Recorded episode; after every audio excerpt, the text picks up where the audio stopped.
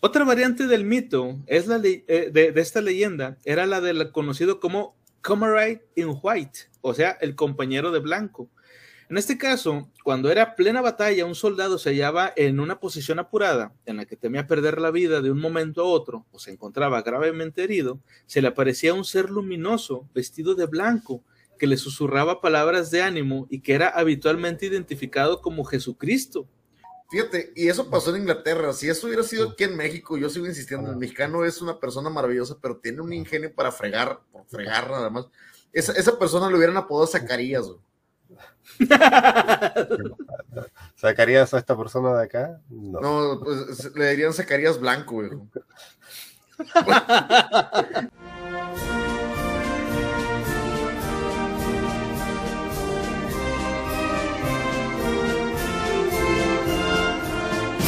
Hola, ¿qué tal amigos? Bienvenidos a un podcast más de Sala Común, el podcast en el que hablamos de los temas que se tratan en los libros no de un libro como tal, y el día de hoy vamos a continuar hablando del conflicto bélico que cambió la historia del siglo XX. Hablamos de la Primera Guerra Mundial. En el primer episodio de esta serie hablamos del inicio de la guerra y de la tregua de Navidad. En el segundo episodio hablamos de la vida en las trincheras, las armas y cómo era el día a día en la vida de estos valientes jóvenes que lucharon en la Gran Guerra. Pero hoy Hablaremos de los mitos y las leyendas que nacieron durante este capítulo de la historia oh. mundial. Pero antes, tío Murphy, ¿cómo estás esta noche? ¿Qué tal? ¿Qué tal? Feliz viernes, feliz, encantado, porque las historias que tenemos el día de hoy están bastante, bastante increíbles.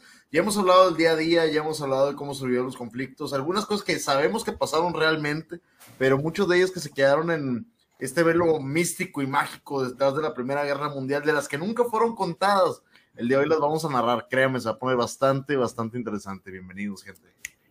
Yes. Y también tenemos como invitado a nuestro queridísimo amigo Viste. ¿Cómo estás, Viste? Eh, medio resfiadito nomás, se me nota la voz. Ya pueden ver por lo abrigado que estoy. Y también contento de volver segunda vez, digamos, también contando anécdotas propias de, la, ahora ah, de la guerra, no tanto fechas importantes, tanto acontecimiento bélico, por decirlo así. Y tengo mi, mi aquí para, hacer eh, con ese pollo, güey? alabanzas y dar la alarma por si hay algún inconveniente. Pero sí, contento de, de, de no estar en la Ubuteca Pública Kawaii. Fíjate, fíjate, aquí llega John que dice, hoy nos vamos a poner completos a huevonaos. Ah, sí. Muchas gracias, John, con palta, bienvenido. Con palta. Con palta. Vamos a andar a huevonaos con, con, palta catita. Oye, los completos, qué rico. Un hot dogcito. Un hot dogcito. Fíjate que yo pensaba que cuando me decía eh, Bistec eso de que un completo, pensé que de alguna forma extraña chilena, güey, me estaba albureando o algo así, pero no, los completos son unos hot dogs. Sí, es como un hot dog, o sea, obviamente el hot dog, eh, la salchicha y el pan y la salsa, pero la pusieron completo porque más, tiene más, lleva más cosas, o sea, más, más completo. Literal, está más completo. la palabra que se llama así. Ah, huevo. Bueno, antes de comenzar, me gustaría recordarles que si les gusta nuestro contenido, por favor, denle like y compartan. Suscríbanse a nuestro canal y al resto de nuestras redes, que eso nos ayudaría muchísimo y nos motiva a seguir adelante con este proyecto. Y si nos sigues en Twitch, puedes participar directamente en el podcast con tus comentarios. Además, puedes apoyar a través de PayPal, Stream Elements, Streamlabs o con una suscripción mensual en nuestra página de Facebook. Por lo que te cueste un café, puedes ayudar a que este sueño continúe y seguir fomentando la literatura. Sus donaciones son muy valiosas para nosotros, así que te ganas nuestro cariño para siempre. Y si necesitas que alguien reciba sus pataditas en las costillitas, lo hacemos. A huevo que sí. Ahí les dejamos todos los enlaces en la descripción. Y llega la gente, llega Don Quelebra, bienvenido. Buenas caballeros, ya fui por mi promo de caguamitos y me unos cochos para verlos a gusto. Claro que sí, viejo. Bienvenido, eh, Jordani. Bienvenido, buenas noches. Ahora nos sigue Jordan Nietman. Bienvenido. Muchas gracias por el follow. Gracias por ese follow, viejo. Bienvenido. Hey, Andy Do. no, también estoy conectando a Andy. Hola, ¿qué tal? Bienvenido, Andy. Muchísimas, muchísimas gracias por la vuelta, viejo. Bienvenidos. Y bueno, pues eh, les recuerdo también que toda la información que vamos a exponer aquí proviene del magnífico libro Todo lo que debe de saber sobre la Primera Guerra Mundial del autor Jesús Hernández. Libro que, por supuesto, alentamos encarecidamente a toda nuestra querida audiencia a que lean. ¿ok? Recuerden, ese es el tercer episodio, ya hablamos del inicio de la guerra, eh, la tregua de Navidad, la vida en las trincheras, y esta vez, pues vamos a hablar de los mitos y las leyendas. Antes de comenzar, ¿conocen ustedes algún mito o leyenda? ¿Viste, tío Murphy? ¿De la primera? De la Yes, primera, de la Primera yo- Guerra. Mundial. O sea, eh, es bien sádica la, la pero mucha, ge- muchos de los soldados decían estar, haber visto fantasmas, estar, eh, digamos, eh, teniendo sensaciones extracorpóreas y, o sea, la gente pensaba, los soldados, los generales y todos pensaban que era, por decirlo, para evitar la, la batalla, salirse del, del ejército y desertar, o sea, obviamente salir y sobrevivir. Pero francamente era una enfermedad que se dio propiamente de la guerra por el estrés y todo eso y mucha gente lo tomó como un, un mal que te que te- obviamente te iba a pasar en la guerra y te iba a morir por otras cosas aparte de la guerra. No sé si le hablaron, porque lo van a comentar de la fatiga de combate. Sí, no, y hay bastantes casos de estrés postraumático y de hecho son varios lo que es temblorina, lo que son alucinaciones posguerra. Hay gente que todavía creía estar en las trincheras después de la Primera Sí. Guerra Mundial, que se quedaba Sí. dentro de ellas como en, un- en una especie de, de trauma psicológico. Sí, sí lo hay. Yo el, el mito más grande que he escuchado, lo que nos ponen las películas, que se acabó por alguna manera pacífica o que Estados Unidos llegó arriba de una isla blanca y empezó a bombardear a todos y America, fuck yeah". Fuck yeah. y terminó la guerra mágicamente. No, señores. A ver, Andy nos dice, se dice que destruyeron muchas bibliotecas en Europa. Ah. Durante la segunda, más que nada, viejo. Hay, hay más muestras de la segunda, ¿eh? En la Primera Guerra Mundial no me consta, pero en la segunda sí me consta que hubo demasiada destrucción de bibliotecas. Aquí me La primera fue, fue francamente más un tema de territorios que, por decirlo, de ideología. Fue, fueron los terrenos de la abuela, los primos estaban peleando y andaban bien encabronados. Fue, mira, te voy a decir que el, el inicio de la Primera Guerra Mundial, de, de haber asesinado al archiduque Franz Ferdinand, fue solamente una excusa para agarrarse a fregazos cuando algo está bien tenso. Era para probar los juguetes nuevos, nomás. Era por eso. El mito que más También. me gusta es el que nadie ganó. Te voy a ser muy sincero, que no es que no haya ganado nadie, es que se aburrieron. La partida duró tanto que se aburrieron. Sí, ya había sido demasiado, duró demasiado tiempo. Pero bueno, vamos a comenzar entonces. Dice, la Primera Guerra Mundial está llena de historias fantásticas. A lo largo de la guerra fueron surgiendo todo tipo de episodios fabulosos que eran creídos de manera entusiasta por los soldados y la población civil. Historias de fantasmas, de ángeles o de batallones desvanecidos encontraban siempre mentes crédulas dispuestas a darle una oportunidad. Pero ¿por qué se dio este fenómeno durante la Primera Guerra Mundial y no en las siguientes? Quizás se deba al desfase que se produjo en este periodo histórico entre una mentalidad del siglo XIX y unos medios técnicos y de comunicación del siglo XX. Esto es algo bien cabrón porque eh, casi nadie se pone a pensar en que esta guerra que se dio realmente pues fue, digamos, lo que dividió dos épocas totalmente distintas de, la, de, de los, de los humanos, pero sobre todo de formas de pensar y cómo veían el mundo. Eso está bien cabrón, por eso es que estas historias pegaron tanto. Dice, un ejemplo de esto fue el éxito que tuvieron en julio de 1917, unas fotografías tomadas por dos niñas inglesas, Elsie Wright, de 16 años, y su prima Frances Griffith, de 10. En esas imágenes tomadas en el jardín de la casa de Elsie eran claramente visibles unas pequeñas hadas. Las fotografías publicadas en la prensa causaron sensación en la sociedad británica. Su autenticidad llegó a ser defendida por Arthur Conan Doyle, creador del personaje de Sherlock Holmes. Pese a la evidencia del fraude, que ambas niñas no reconocerían sino hasta 1983, los hombres y mujeres de 1917 deseaban creer que las imágenes que reflejaban la existencia de estas hadas eran reales.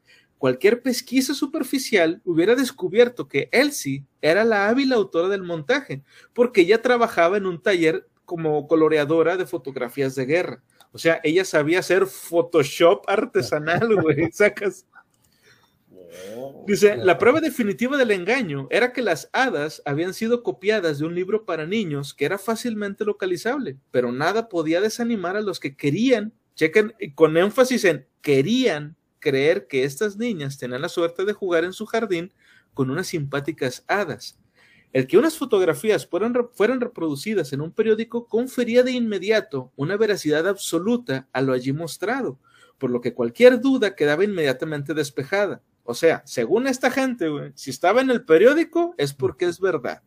Oye, cálmate como México de los noventas. Si salió en cierto canal que no voy a mencionar porque ya no nos patrocina.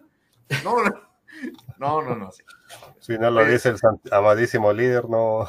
si no lo dice el amadísimo líder, es correcto. Oye, mira, aquí tenemos un, Viene aquí a nosotros otro de esos magníficos nombres al chat. Un aplauso para ese hermoso, hermoso nombre que se llama Otro tipo sin nada que hacer dos. Usted, usted me da asco y usted, señor, otro tipo sin nada que hacer dos, tiene los nombres más geniales del canal, se los juro. Y vamos a hacer un top y los vamos a rankear, pero ustedes están, están debatiendo entre usted me da asco y usted, otro tipo sin, que, sin nada que hacer dos, están debatiendo ahí entre los mejores nombres que he escuchado en el canal. La muerte de la Chiduque fue como cuando las peleas de dos bandas estaban a punto de pelear y un río random del fondo inicia la pelea. No lo pudiste escribir nada mejor. Nada, nada mejor. Ahora hay que producir esa escena nomás. Si está en Facebook, es verdad, dice Yonka. Si tiene una foto de violín, tiene veracidad, viejo. O sea, tu tía lo vio en algún lado. No, yo, digo, si no está en la Wikitrivia, no es verídico, dirían la, gente. eh, bienvenido Sambrio, dice, nunca se desconfía del gran periódico El Sol ni de la mítica página 3. Para todos los regiomontanos, investiguen qué es eso, por favor. Sí, mm. así es. Andy de nos dice: Existen ejércitos fantasmales en la Primera Guerra Mundial. No comas ansias, no comas ah. ansias. Se ve que alguien trae mucha hambre de conocimiento el día de hoy. Bien, Andy, quédate porque esto te va a encantar. El programa se pone muy bueno. Yes. Bueno, si continuamos, alguna, dice. Si alguna vez te aventaste buenos presagios, no podría describir mejor el relato de este libro. Así, así, venía. Dice, esta historia, aparentemente sin relación con la guerra, sirve para que podamos comprender cómo fue posible que otras muchas informaciones, desde la propaganda de guerra o las consignas patrióticas a las apariciones fantasmas en el campo de batalla, contasen con asentimiento de millones de personas, incapaces de llevar a cabo una lectura crítica que quizá les hubiera llevado a percibir la inutilidad de esta guerra, que en esos momentos estaba asolando Europa. Algo que me gustaría nada más comentar antes de, empezar con la primera historia es que todo lo que vamos a ver se podría decir que está pasando ahorita, pero con las redes sociales. Elimina periódico y pon redes sociales y básicamente es lo mismo. Entonces, que sirva esto como ejemplo para que nos pongamos más críticos a la hora de leer noticias en Facebook. La típica fake news. Exactamente. En nuestros tiempos, o sea, prácticamente para llevar la atención o tener un número cualquier cosa. Mira, este caso de las hadas, por ejemplo, que estamos viendo ahorita, si no me creen, se repitió en México hace unos pocos años. Que habían capturado unas hadas en un frasco, te lo juro. Sí, sí, sí, lo vi. Salió, hasta acá en Chile salió esa noticia. qué pinche asco, qué oso. Qué bueno. Me, alegro que no solamente podemos avergonzarnos nacional, sino internacionalmente. Ah, eso, eso merece aventarse unos doctores timis a la gente. El doctor Simi para todos. Acá también está el doctor, la farmacia del doctor Simi, así que. sí, pero, internacionalmente. Este stream es libre de 5G y de gluten, Jonka, y de gluten. Me la ganaste, güey, era lo que iba a decir apenas. Estamos en 6G ya por ahí en este stream, así que no. A ver, Andy, Andy hace una pregunta muy interesante. ¿Había espías en esta guerra? Sí. No. en ninguna guerra hay espía. hay, espías muy famosos que yo creo que es como un ladrón famoso o un ninja famoso o un espía famoso. Creo que es lo peor que podría pasar porque es todo lo contrario que deberían de ser. Pero hay espías muy famosos de ambas guerras. Sobre todo, de hecho, lo, hemos, lo hemos tratado en temas anteriores sobre espías famosos dentro de las guerras y gente que ha sido doble, triple y hasta quién sabe cuántas veces agente. E inclusive Marilyn Monroe pudo ser una de ellas, ¿eh? Ojo ahí. Dice aquí, ah, pero eso se lo creen a los terraplanistas. Ah, ya empezamos a invitar. Oh, vénganse, vénganse la gente terraplanista. Me imagino una guerra terraplanista. ¿Cómo sería? No, no, ni Como lucha de como intentándose empujar al borde del abismo, unos a otros. Sí, sí, a huevo, sería eso. No voy, a, decir nada porque me va a tirar mucha gente encima. Dice que ¿Qué hubiera pasado si Alemania hubiese ganado la Primera Guerra Mundial? Hubiera ganado la Segunda. ¿Por qué no? no, hubiera visto, no hubiera habido Segunda Guerra Mundial. ¿Quién sabe, güey? Hubiera sido un partidito, hubiera sido un, un, un, partido local. un partidito local, tranqui, tranqui. Como que Berlín moviéndose de un punto del continente a otro. tranquilamente. Berlín expandiéndose. Yes. Viene de contestar el mundo terraplanista. Bueno, vamos entonces con la primera historia de las que vamos a platicar, que es El Ángel de Mons. Dice, la leyenda más conocida de la Primera Guerra Mundial es la del célebre Ángel de Mons. Tras la batalla de Mons, al, al, occidente de Bélgica, el 23 de agosto de 1914, donde murieron casi 5.000 hombres, por cierto, principalmente alemanes, las tropas británicas llevaron a cabo un bien organizado retroceso ante la presión germana. Fue durante este repliegue en el que los soldados dieron muestras de un agotamiento extremo, cuando algunos de ellos sufrieron vívidas alucinaciones provocadas por el cansancio y la falta de sueño. Esas alucinaciones no merecerían ninguna atención hasta que el 24 de abril de 1915, una revista especializada en espiritismo difundiera una supuesta aparición de seres sobrenaturales en Mons, que tenía como misión proteger a los soldados británicos en su retirada. A partir de ahí, diferentes publicaciones comenzaron a ofrecer inverosímiles detalles de esos seres protagonistas de la acción milagrosa. Los diarios aseguraban que en esos momentos eh, críticos habían aparecido, perdón, en esos momentos críticos habían aparecido la providencial figura de un ángel vestido con una túnica blanca sobre un caballo blanco, blandiendo una espada en llamas. Güey, esto suena al Señor de los Anillos. Es la misma imagen de Gandalf, güey. es lo mismo. Tirando con el, el, báculo haciendo luz ahí. Sí, a huevo, güey. Pero, y luego dice, las descripciones del que a partir de entonces sería conocido como el ángel de Mons diferían de un periódico a otro. Unos aseguraban que no se trataba de un ángel, sino del mismo San Jorge, patrón de Inglaterra, enarbolando la misma lanza con la que mató al dragón. Muy buena un la lugar... imagen que sigue, la imagen que sigue. Ahorita lo estaba viendo y me preguntaba por qué salía, por qué había un santo ahí. Ah, bueno, es, es por eso, ese es el, el, el santo. Dice, en lugar de la espada en llamas, tenía, traía una lanza. Otras fuentes aseguraban que no era solo un ángel apareciendo para proteger a los ingleses, sino que se trataba de varios de ellos, o incluso toda una legión, por lo que este fenómeno se conoce también como el caso de los ángeles de Mons. El que la revista publicara también fotografías en las que aparecían interpretaciones artísticas sobre lo que supuestamente habían visto los soldados ayudó a consolidar el mito, puesto que muchos creyeron que se trataba de imágenes reales tomadas en el campo de batalla. Güey, obviamente el periódico no puso, esta imagen es falsa. No, y entonces por eso mucha gente se lo creyó, güey, se pasaron de pendejos. Es, ah, ok. No, lo que nos comentaban de ahorita. Oye, pero si, siendo sincero, qué mamada, perdóname, pero a ver, si eran tan buenos, ¿por qué se murieron todos? Yo hubiera contestado, bueno, si a mí me hubieran preguntado por qué se murieron, pues el mismo ángel se los llevó, o sea, también el vato ocupaba sacrificios. Es que él, él vino a hacer la recolecta de almas ahí. Pues la, la vino a hacer él mismo, dijo, ustedes cinco mil personas van a valer madre, pero igual yo me los voy a llevar tranquilos, no hay bronca. Tra traigo el caballo ahí, me falta la pura carreta. Ahí. Oye, aún así, ¿qué, qué alucinación, viejo, o sea, esto de Los Ángeles como que lo puedes confundir en lo personal. Han visto que de repente las nubes toman, digo, yo queriéndole buscar alguna razón lógica, ciertas formaciones o cúmulos de nubes aparecen de alguna manera o forma que el, como que la mente humana nos engaña. Yo lo único que vería, que vieran pólvora o, o las imágenes de algunos caballos entre la misma, no sé, es la única que se me ocurriría.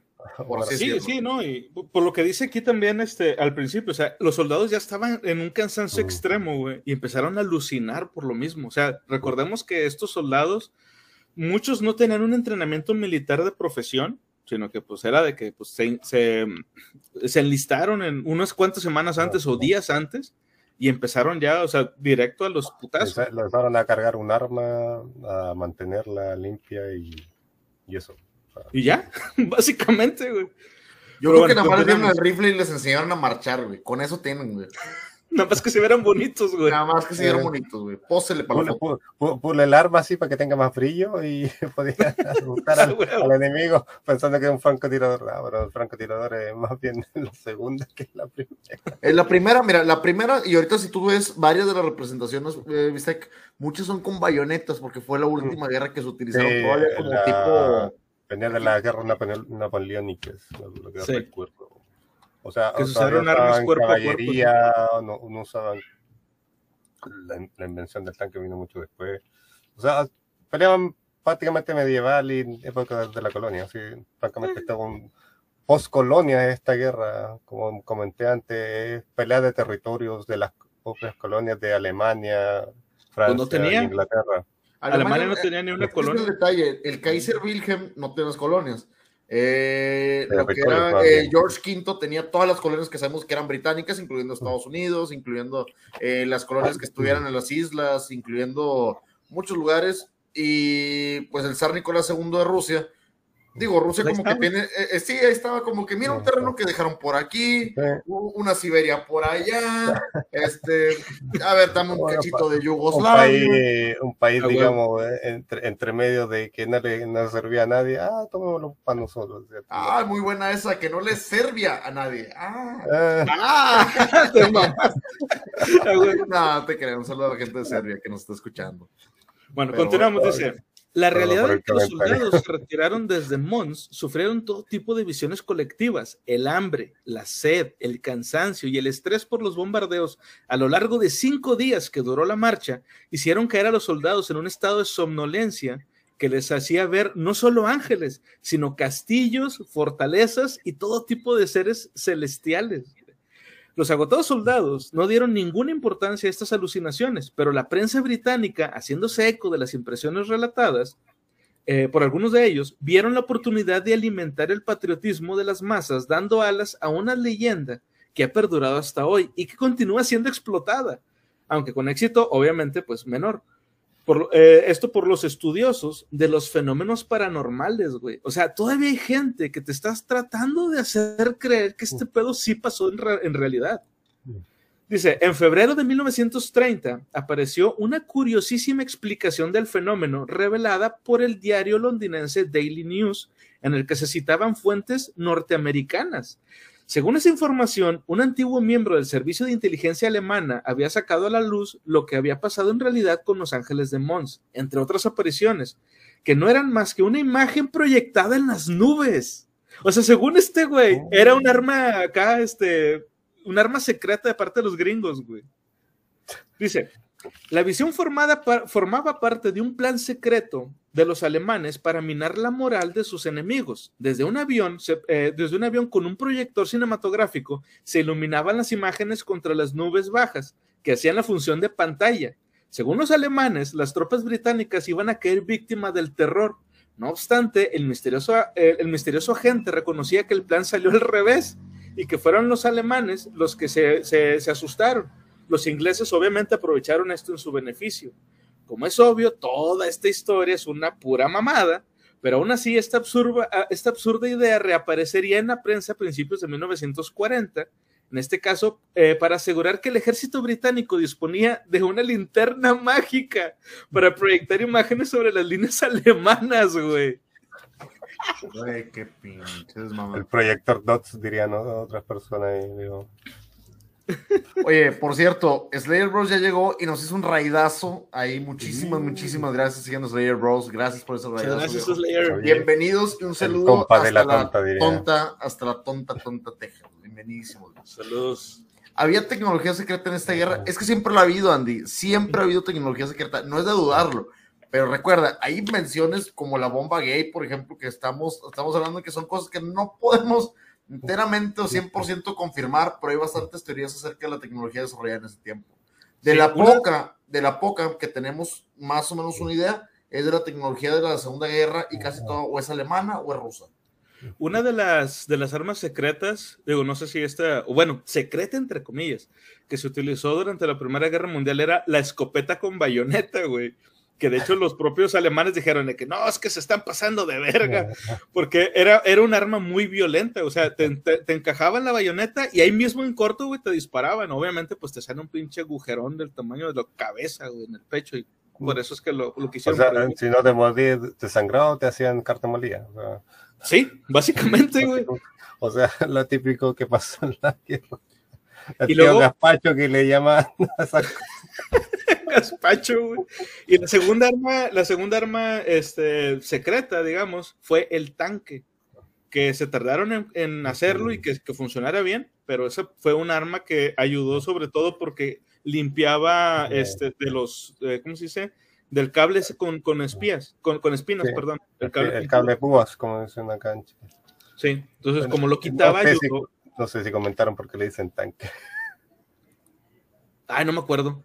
¿Por qué era? O sea, para que la, los alemanes, o sea, los, los enemigos no supieran qué es lo que están fabricando, le pusieron tanque porque principalmente ¿No era un- no, no, porque querían hacerlo pasar como un tanque de agua, un, una- un vehículo de provisiones. Ah, Sí, qué cierto, buena. sí, es Oye, cierto. qué era un bueno, vehículo hijo. de provisiones y la forma, francamente, era como un carro, digamos, de transporte, pero no, no, no saben- tenían ni idea que era un carro de batalla.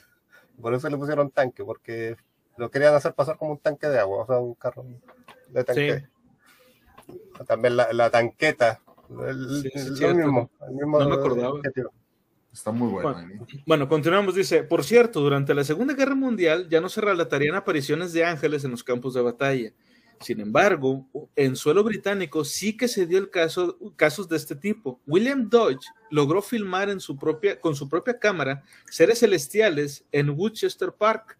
La historia fue publicada por el Evening News, pero al poco tiempo se descubrió que era un montaje. Lo más reseñable del caso es que Dodge era un veterano del ejército británico que de hecho participó en la retirada del Mons. O sea, este güey fue de los que vieron aparentemente Los Ángeles. Dodge admitió que, aunque él no tuvo aquellas visiones provocadas por el agotamiento, estaba obsesionado con el episodio, lo que le había llevado a urdir esta farsa. Perdón. Ay, güey, se me atoró. Dice, de todos modos, la filmación que recogía la presencia de estos ángeles despertaría años más tarde el interés por los coleccionistas. En marzo del 2001, el actor Marlon Brando, célebre por su papel de Vito Corleone en El Padrino, pagó 250 mil dólares por la cinta original en este, de, de- de este, de este video. O sea, está el video por ahí y Marlon Brando lo compró. güey. ¿Quién sabe Eh. dónde? Al parecer está perdido. Sunshine saluda, dice saludos al bistec, al más bistec de los bistecs. Saludos, Sunshine, bienvenida. Mm, La chuncha más chuncha de todas las chunchas, le digo yo ahí. Por eso me, me- Qué pedo. Oye, Ah. pero ¿estás de acuerdo que, como tú dices, ¿de dónde lo sacó? ¿Quién se lo entregó? ¿Y qué hacía con él? eh, ¿Quién sabe, güey? Al parecer actualmente está perdido el, el metraje. a- antepasados, podríamos decir. Pod- podría ser un gran episodio de los media, ¿eh? de, de los Sí. medios fílmica, por así decirlo, digo, porque si es un documento histórico de la Primera Guerra Mundial y no hay ninguna copia y Marlon Brando tiene la única, está bien, cabrón. Sí, sí, sí, sí, de hecho. Ah. Bueno, continuamos, dice, en otros momentos angustiosos en el campo de batalla, en que las tropas británicas estaban a punto de ceder ante los alemanes, se habían aparecido supuestamente unos arqueros fantasma que habían impedido la derrota de las armas inglesas. La historia describía estas apariciones como los arqueros que habían derrotado a los franceses en la batalla de Agincourt en 1415. O sea, como si fueran sus fantasmas ahora defendiendo por alguna razón el- este, a, Francia. En este caso, está claro el origen exacto de la leyenda. Un escritor inglés, Arthur Macton, había publicado el 29 de septiembre de 1914 en el diario londinense Evening News un relato de ficción que describía esta imaginaria escena titulado Los arqueros. Sin embargo, que, que figurase una advertencia explícita de que se trataba de una invención hizo que, perdón, que no figurase la advertencia, hizo que fuera considerada como cierta por muchos lectores. Cuando Macton intentó aclarar el malentendido, publicando una nota en el mismo rotativo, ya era demasiado tarde y el mito había cobrado vida propia. O sea, este güey lo publicó, pero sin decir en ningún momento que era falso y la gente lo terminó creyendo. Ahora, quizá mucha, mucha gente va a decir, ay, güey, ¿y quién se va a poder creer esa mamada? Bueno, en, en el 1800, o sea, poquitos años antes de, de la guerra, o sea, estoy hablando como unos 30 años antes, eh, Julio Verne estaba publicando La Vuelta al Mundo en 80 días en un periódico. Era, una, era un, un capítulo por, por, por semana, si no mal recuerdo. Y la gente creía que en lugar de ser una novela, eran los relatos que un, via- un verdadero viajero estaba mandando al periódico. Porque El señor- el señor Fox. Sí, exacto. El señor Fox. ¿Cómo se llama? William Fox, si no me equivoco, William, William, eh, no, este, Fox. Fox. Felix Fox, perdón. Pero sí. No, no, no tiene nada que ver con el otro Fox de otra, del capítulo anterior, ¿no? El de chiquillos y chiquillas. No, ese no. No, ese es otro. Ese fue otro, ese fue otro sexenio. Ese fue otro güey. Oye, mira, fue, otra guerra, fue otra guerra. Bastante interesante ahí. Andy dice: ¿Cuál fue el país más afectado por la guerra? Yo le había contestado que decía Alemania, pero dice: aparte de los alemanes, definitivamente Rusia se desestructuró toda, sacaron al zarado ruso, entran los bolcheviques, nuestro amigo nuestro, nuestro, amigo ahí es muy bueno por si tienes oportunidad de ver un capítulo que tenemos muy viejo de la novela de los aliados también de Alemania, lo otomano y no me acuerdo lo húngaro. No, es que, estuvo, es que, estuvo, muy fuerte porque en ese tiempo se estabilizó, se estabilizó todo. Nuestro buen amigo Sevgeny Samiatín lo aventaban de un lado para otro como loco y se estabilizó Rusia. Y llegó la hermosa época del estalinismo después, Benito Mussolini y compañía. Entonces, si tú preguntas ahí por esa época que empezó a, juntarse esa bandita de esos revoltosos, suéltense ahí, yo creo que fue Rusia. Definitivamente la más afectada fue, si no fue Alemania, porque Alemania cayó en depresión, fue Rusia. Y Austria-Hungría desapareció completamente. O sea, se dividió, prácticamente no quedó, quedó el nombre en la historia, ¿no? ¿Qué pienso yo? Sí, nada más. Y algunas, y algunas figuras históricas. Sí, de hecho. Bueno, continuamos, dice, otra variante del mito es la eh, de, esta leyenda, era la del conocido como Comrade in White, o sea, el compañero de blanco. En este caso, cuando era plena batalla, un soldado se hallaba en una posición apurada, en la que temía perder la vida de un momento a otro, o se encontraba gravemente herido, se le aparecía un ser luminoso, vestido de blanco, que le susurraba palabras de ánimo y que era habitualmente identificado como Jesucristo. De esta visión existieron muchos relatos de encuentros, uno de ellos publicado por la revista Life and Work, un soldado anónimo destinado a un frente no identificado, o sea, una fuente totalmente confiable, guiño, guiño, explicaba que otro soldado amigo de él, llamado George Casey, le había explicado su experiencia. Durante un ataque, Casey había resultado herido de ambas piernas, cayendo en el fondo de un cráter. Sin poder moverse, intentó llamar la atención de sus compañeros, pero no lo logró. Y llegó la noche. En plena oscuridad apareció una figura vestida de blanco. Con sus palabras de consuelo le embargó un confortante sentimiento de paz. Seguidamente le levantó de los brazos sin esfuerzo aparente, o sea, estaba mamado, y le llevó una especie de cuenca, una cueva, en donde lavó y cuidó sus heridas. El soldado pudo observar que él también presentaba heridas en las manos y en los pies, a lo que la figura le respondió, y cito, son heridas muy antiguas. Al llegar el día, la figura desapareció y Casey pudo regresar eh, a, las líneas sano y salvo. me, encanta, me encanta como un judío, güey, que tenía ya 1800 años, güey, hablaba un perfecto inglés británico en ese momento para comunicarse, güey, con, un combatiente en pleno shock traumático de la Primera Guerra Mundial. Maravilloso, güey. Because miracles. Lo, lo, lo, sonó con barro. Pues lo escupió, digo, si lo vemos en la, en la lo los escupes. No, es que la, la, pregunta es esa, ¿cómo que dónde encontró medicinas para curarle las piernas? ¿Le echó babitas? Babitas, si curaba ciegos con eso y, con tantito lodo. No, no, no, no, no, no, quiero entrar a otro, a otro tema no tan religioso. No, digo, ahora, no, no me voy a meter tanto por eso. Lo, lo que sí me sorprende, digo, Fíjate, y eso pasó en Inglaterra. Si eso hubiera sido aquí en México, yo sigo insistiendo, el mexicano es una persona maravillosa, pero tiene un ingenio para fregar, por fregar nada más. Esa, esa persona le hubieran apodado Zacarías, ¿Zacarías a esta persona de acá? No, pues, le dirían Zacarías Blanco, güey. algo nada agradable, lo siento, viste. Sé, que no, no, es con intención, pero te lo digo, el mexicano, si no se me ocurre a mí, se le ocurre a otro güey que está al lado mío. Sí, huevo, no, dirían acá otra cosa, sacarías petróleo, pero creo que eso ya va, más adelante de la guerra. ¿no? bueno, continuamos, dice. Otro mito de las trincheras era el que se referencia, eh, referencia a supuestos grupos de forajidos durante, que, que durante la guerra vivían en tierra de nadie. Estas bandas estaban formadas por desertores de todos los ejércitos, eran alemanes, ingleses, franceses, italianos, austriacos, canadienses o australianos, y se ocultaban en refugios y cuevas abandonadas. Por la noche salían de sus escondites para robar a los cadáveres y apoderarse de comida y agua.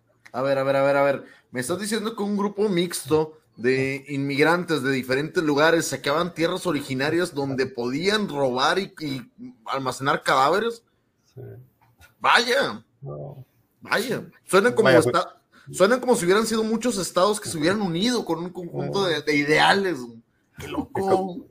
Qué, loco. la lo, vida. lo que estamos pasando acá en Chile, ¿no? Eh, básicamente. Puede ser. Puede Bueno, ser. Un saludo al país del norte que estoy, que, que estamos saludando. Una parte plurinacional. Ay, perdón. Perdón, Bueno, dice- perdón por la incidencia.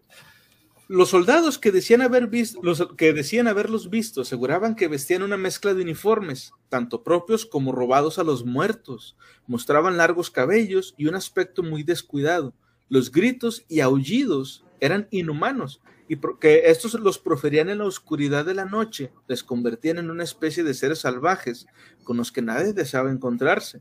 Algunos soldados en sus patrullas nocturnas sentían más miedo ante un posible encuentro con ellos que con el enemigo, pues se decía que los desertores les acechaban para robarles y matarles.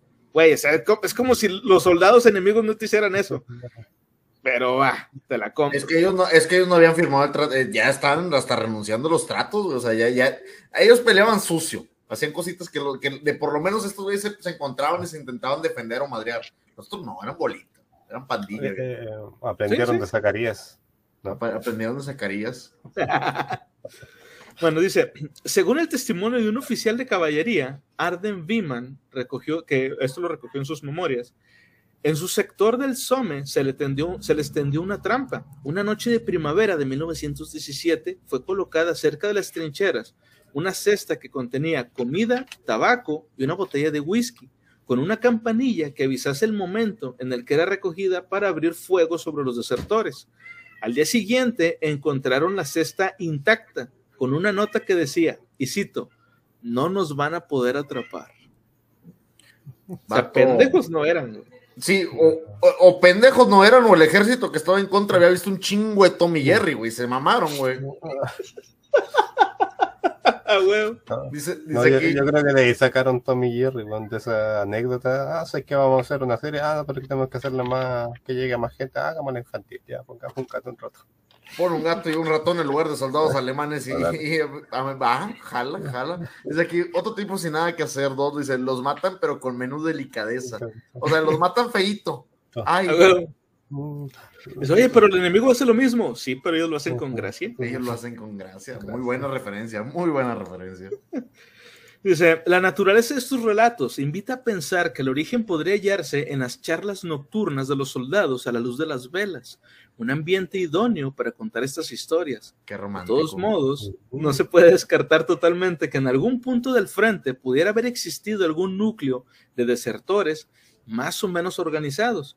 Quizá la desaparición de alguna patrulla durante una misión llevase a pensar que habían sido víctimas de estos grupos y de ahí a la elaboración de un mito como un cuento de terror, ya solamente había un paso. O sea, una, prácticamente una leyenda urbana generada en plena guerra por el, por, por el, ¿cómo se le podría decir? Por un conjunto psicológico de ideas que estaban tronando, pero era una paranoia colectiva, güey. ¿no? Sí, güey, sí. ¿Sabes qué? ¿Sabes qué? Lo que veo ahí en la foto, creo que estaban fumando cáscaras de choclo, no sé qué hueá pasto, que llegaron a imaginarse tanta hueá. La, la típica foto. Es O posible que sea también eso. O sea, algo, algo similar a lo que Para, pasó con los o sea, lo digo para el tema, o sea, para calmar los nervios, mucha gente fuma. Sí, Para, en esos tiempos fumar era muy cotidiano. Y ya cuando lo se acababa común. el tabaco, llegaban a fumar cualquier hierba y prácticamente eso también lo podía haber llegado a alucinar.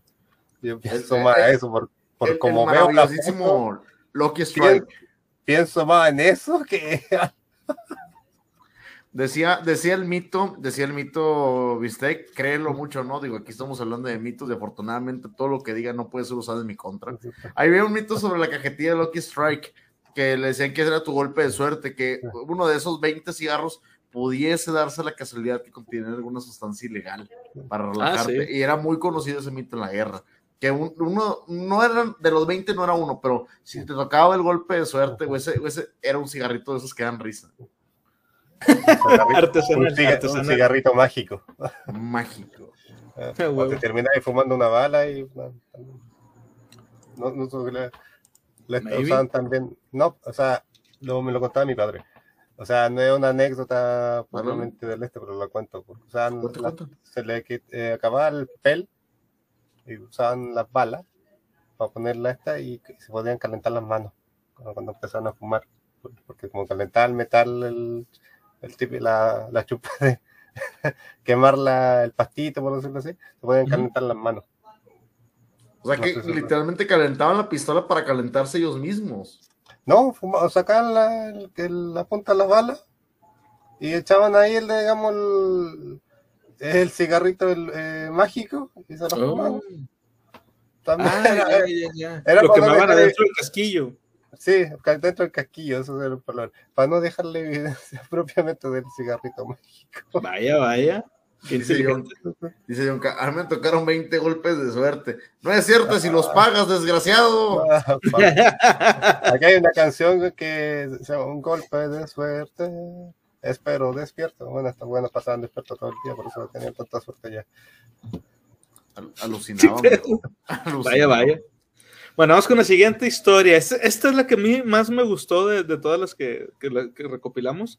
Dice, en 1965 apareció en una publicación de Nueva Zelanda, Space View, un artículo que recogía el testimonio de varios soldados de esta nacionalidad, o sea, neozelandeses, que combatieron en Gallipoli, integrantes de la tercera sección de la primera compañía neozelandesa. Lo que allí explicaban supondría el inicio de un mito que alcanzaría un gran eco entre los aficionados de los sucesos paranormales. Los hechos supuestamente habían ocurrido en la mañana del 21 de agosto de 1915 en la colina 60 de la bahía de Subla. Se había levantado, esto es lo que está en la, revista. Voy a, a partir de aquí es, y cito, se había levantado el día muy claro, como correspondía a un hermoso día del Mediterráneo, sin nubes a la vista, exceptuando únicamente seis o siete en forma de panes que aparecían en lo alto, sobre la colina 60 se advertía que, a pesar de que soplaba un viento de 6 o 7 kilómetros por hora, aquellas nubes no se movían ni cambiaban de forma. Desde nuestra posición, situada a una altura de unos 150 metros y sobrepasando más o menos en 90 la elevación de la colina 60, podíamos distinguir otra nube idéntica, pero muy baja, que parecía arrastrarse por el suelo. Podría medir 250 metros de longitud por unos 60 de anchura y altura.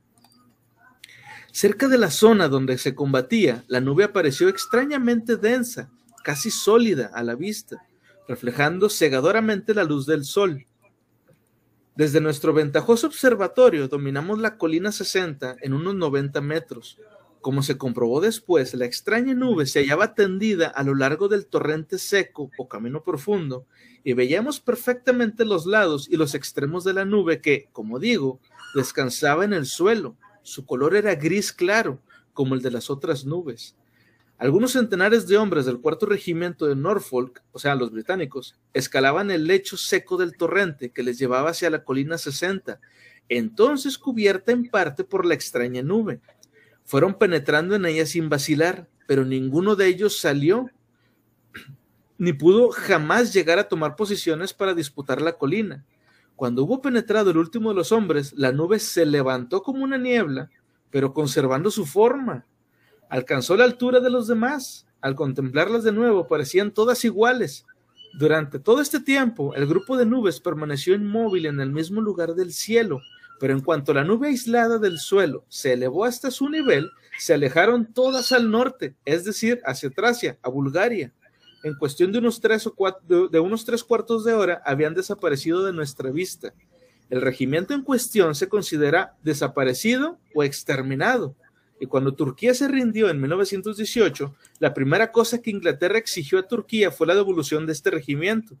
Este relato estaba firmado por tres de los 22 soldados neozelandeses que fueron testigos. Y hasta aquí se acaba la historia, güey. ¿A qué chingados te suena todo lo que acabo de decirles? Aliens, chingada madre. Vato, no es por meterles en la cabeza de que había marcianos en la Primera Guerra Mundial, pero había marcianos en la Primera Guerra Mundial, güey. Sí, güey. No mames. No, ya, iba a decir de puta que fumaron estos güeyes. Vato, marciano, o sea. Muy probablemente sí fumaban cosas acá ilegales, pero, o bueno, a lo mejor eran legales en esa época, quién sabe. Sí, no sé. O sea, en ese tiempo que iban a estar eh, hablando de, cosas legales o ilegales, era guerra. sí, de hecho. Era, o sea, todo era legal para obtener la victoria, digo yo. Pero decir, eh, el contar una anécdota hasta un poco de ya pasó esto, después pasó esto otro, después pasó esto acá, ah, desaparecieron, bueno, desaparecieron todo, y ahí, ¿por qué desaparecieron? Aliens, la típica. Pero es que lo de, lo, de la nave, el, a mí me sorprende con la exactitud con la que describen ciertas cuestiones de, de la misma, con la que te puedes imaginar para, dice aquí, otro tipo sin nada que hacer. Entonces, ¿ya hablaron de los gremlins o eso está la segunda? es la segunda. Pero, sí, lo más seguro es que vamos a hablar de los Gremlins también. Ahí, ahí pero, pero, en la Primera Guerra Mundial ah, hubo la posibilidad de que hubiera ángeles, hubo la posibilidad de que hubiera aliens, basto, o sea, yo te estoy diciendo, si alguno de ustedes ha, leído Buenos Presagios de, de, Neil Gaiman y Terry Pratchett, viene literalmente esto, es una historia de Atlantes, mete gente de los marcianos, llega el apocalipsis, la Primera Guerra Mundial yo siento que inclusive por la falta de documentación de la misma es muy mítica. Sí, sí, de hecho, porque faltan muchos. De ahí empezó el proyecto zombie de para ganar la guerra, ¿o no? no lo ves, ah, hay, hay evidencia, digo, hay evidencia, pero es rusa donde podían reanimar o revivir cuerpos y cabezas solitarias, digo, ahí lo dejo como detalle. Esos experimentos eh, eh, que se hicieron en perros y demás, pero tú puedes llegar a verlo y es impresionante los avances que estaban haciendo en ese momento de manera desmedida por el simple hecho de que no tenían ningún respeto ni por las vidas humanas, porque digo, ya hablamos anteriormente de que Alemania tuvo, Alemania inclusive Rusia han tenido como que algunos experimentos medio raros, sin permisos, por así decirlo, pero la experimentación era todo lo que daba, ahí sí les ocurrió la estupidez y la hacían. Haz de cuenta el tío Murphy diciendo idioteces, pero esos güeyes las hacían. pero, eh, es que el tío Murphy dice las cosas, pero no las hace. Esa sería la diferencia. Podría ser, una, sugestión y entender el porqué de, de, lo que pasaba en, esos tiempos. Dice aquí, hubo profecías que predijeron la Primera Guerra Mundial. Según, mm, yo creo que Nostradamus sí ha de haber comentado algo. Es que Nostradamus, de que Nostradamus es como los Simpsons, él ya dijo todo. Eh, sí, más o menos. es que ya lo dijeron todo, pero todavía están esperando que pase para liberar la información. la más verídica. Bueno, continuamos, dice. La premisa del Space View no pasaría a tener una cierta reputación local, pero en marzo del año siguiente, la edición del reportaje en la revista norteamericana Flying Saucers proporcionaría el hecho, perdón, proporcionaría al hecho difusión mundial. En los años 70, esta, este episodio se convertiría en un clásico de este tipo de publicaciones. Los que defendían que existían los ovnis aseguraban que el regimiento de Norfolk había sido raptado por una nave espacial la descripción de la nube correspondería al platillo en cuestión, lo que demostraba que las visitas de estas aeronaves se remontaban ya a aquella época.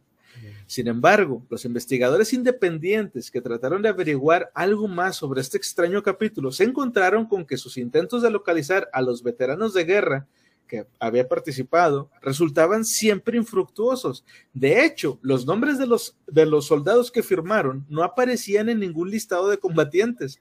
Los intentos de obtener alguna explicación desde la revista neozelandesa tampoco obtuvo ningún tipo de éxito. En 1972, el Space View... Algún día si tienen chances, alguien de que es director y tienes la oportunidad de crear una película donde salgan aliens raptando vacas, por favor, pongan el rancho Norfolk, sería la mamada. Y el que entiende esa pinche referencia, o vio este episodio, o vio este episodio de la biblioteca, y lo vamos a saber, él y yo lo vamos a saber. yo, me, yo me acuerdo de una estupidez de un juego que estuve jugando hace poco y tenía que ver con aliencia.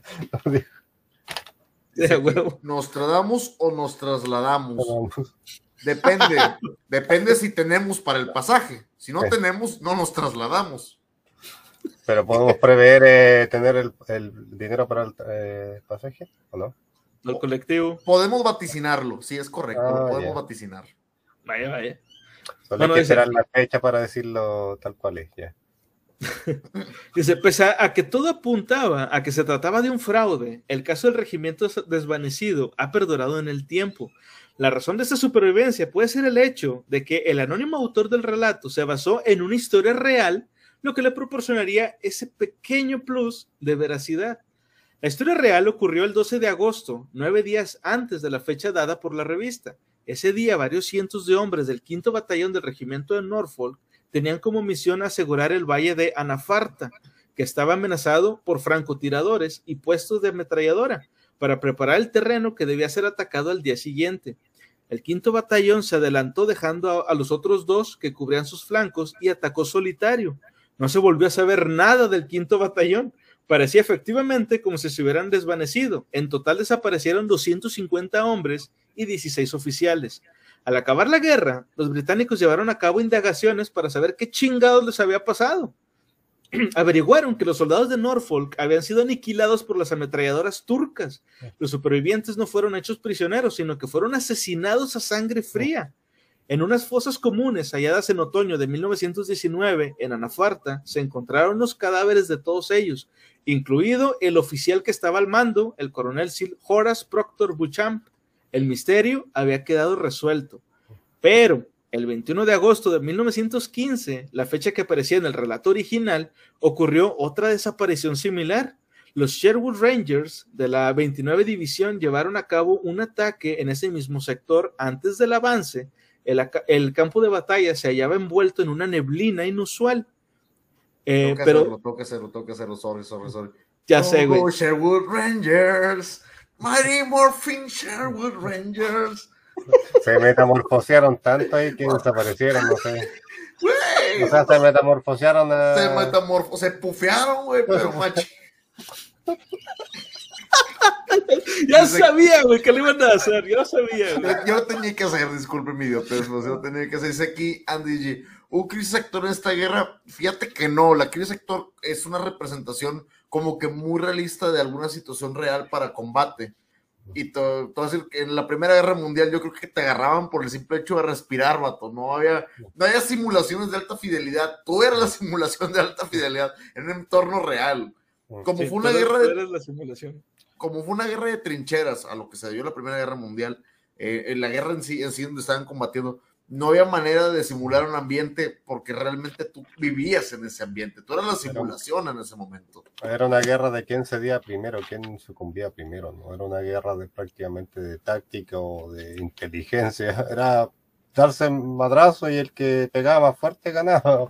Exactamente, y tienes toda la razón, ¿viste? Y de hecho hubo una anécdota que habíamos comentado en, en uno de los episodios pasados de la primera, donde estaban, si mal no recuerdo, era el ejército, si no recuerdo, ya sea el inglés o el alemán, y llega un francés, un, un soldado francés, y se sienta con ellos, y estos vatos se ponen a comer con él como si nada. Lo ve, güey, tú no eres del ejército francés, yo, yo qué sé, güey, ya que se cae esta chingadera, pásame el pan, ándale. Sí, Güey. O sea, ya estaban tan hartos que, que era como que tú métete, quédate el chévere, mira, ahorita si me matan, si no me matan, ya no importa. O sea, ya esto ya no importa. Sí, era de que ya no le hagas de pedo, güey. Pero bueno, continuamos, dice, pero durante el ataque una nube densa se posó sobre el terreno, lo que desorientó a los Sherwood Rangers. Era Zor, güey, era Zor. Chingado. Era Sordon, Sordon. Era güey. Sordon. Sí, güey, apenas iba a reclutar, güey, qué mamado. Sí, güey. O sea, estaba haciendo la previa y como se murieron, reclutó a los hijos después, ¿o no? No se los pudo No, a los nietos, a los nietos, digo, a los nietos. Dice, la confusión fue aprovechada por los turcos para diezmarlos con fuego cruzado de las ametralladoras. Muy pocos salieron de la espesa niebla con vida. Como puede comprobarse, la historia del célebre regimiento desvanecido bien podría ser una mezcla de ambos episodios. Si el relato procede de algún veterano que de buena fe unió sus dos episodios en su memoria, o si se trató de una malintencionada invención, es algo que, realmente importa poco. Lo único cierto es que el mito de la desaparición de aquel regimiento forma parte ya del imaginario popular nacido de la Gran Guerra. Honestamente, yo nunca había escuchado una historia de ovnis en la Primera Guerra Mundial, no sé ustedes. Güey, O sea, yo en la, en la segunda me conocí alguna. La. Ah, sí, en la segunda sí. La en la segunda hay magia. ahí en la segunda- en la se- esta, esta no tiene magia. dicho. Tiene, un- Pero tiene en la primera no, que relacionaran propiamente aliens, no. O sea, por un tema de que se conocía muy poco sobre ello. No, eh, no decir fran- francamente, sí, darle crédito o no a la historia, porque en ese tiempo, como digo, no, no se conocía mucho el tema de los aliens. Ya. Eso pasó como en los 50, ya casi. no estaba de moda, si lo quieres ver de esa manera, no estaba de moda porque a final de cuentas siempre hemos tenido como que ese, esa conexión con el espacio exterior y pensar que hay más allá y otras especies, siempre lo hemos tenido de alguna u otra manera, desde, culturas muy, muy antiguas, pero no estaba tan de moda el término y no era tan conocido. Eso, es lo que voy, digamos, en el sentido de... ¿Sabes desde cuándo pasa? Yo creo que pasa desde el incidente en Roswell, o México. A que se hizo popular, sí. Ahí cuando se hace, hace popular. a, partir de ahí, pero en este momento que ellos te hablaran de con una manera muy vaga y descriptiva, un hecho que no estaba de moda y que no podían explicar como aliens, está, está curioso, por lo menos es curioso. O francamente, alguno de esas personas conocía el del tema y quería darle un poco más de protagonismo porque no podía explicar qué pasó y todo eso una respuesta, una respuesta rápida, francamente. Ahora, respecto a historias así de alienígenas y cosas así, ya había una, una muy famosa, por cierto, La Guerra de los Mundos de H.G. Wells. Ahora, no estoy ah, diciendo que se hayan basado en eso, no, no, no, para nada. Pero a lo que voy es, eh, dentro de la mente de las, de las personas, ya había historias sobre alienígenas. A lo mejor no eran tan popular, pero ya estaba la semillita de eso ahí. Ahora, como quiera, recordemos que esta historia es de 1965 en realidad, pero en el 65 se publica la historia que supuestamente ocurrió durante la Primera Guerra Mundial. digamos, la, fecha no coincide. Exacto. Las fuentes son, créeme, carnal, yo lo vi. Sí, eh, eh, es básicamente, güey. Eh, Fuente de los deseos. Lo que les comentaba antes a Conan, O sea, una imagen vale más que mil palabras y, un video vale más que mil fotos. Sí, sí, así es, Mira, de hecho, si lo vemos aquí, estábamos viendo algunas de las imágenes. Hay una que sí me sorprendió un chorro, que es donde está, es de las primeras que estábamos aquí. Aquí claramente vemos un avión, un avión, digo, por la figura y todo, sabemos que es de la Primera Guerra Mundial, puede haber sido el mismísimo. lo que me, o sea, disculpando la introducción, ¿me puede recordar al suceso de Tunguska? Pues estaba vivo este Nikola Tesla, debe haber sido durante la primera también. No recuerdo la fecha, pero debe haber sido durante la primera. Es que la, en el suceso en Tunguska pasó algo parecido, que explotó un objeto de no sé, no sé cuántos metros de la, de la Tierra. 1908, para ser exacto. Ah, fue, antes de la Primera Guerra Mundial. Sí, el, el, bolio de Tunguska fue en 1908 no tienen idea de dónde explotó y porque dejó la cagada, dejó un, no prácticamente un hoyo. Yo creo que de ahí también se basaron para hacer esa historia, pienso yo. puede ser, puede ser.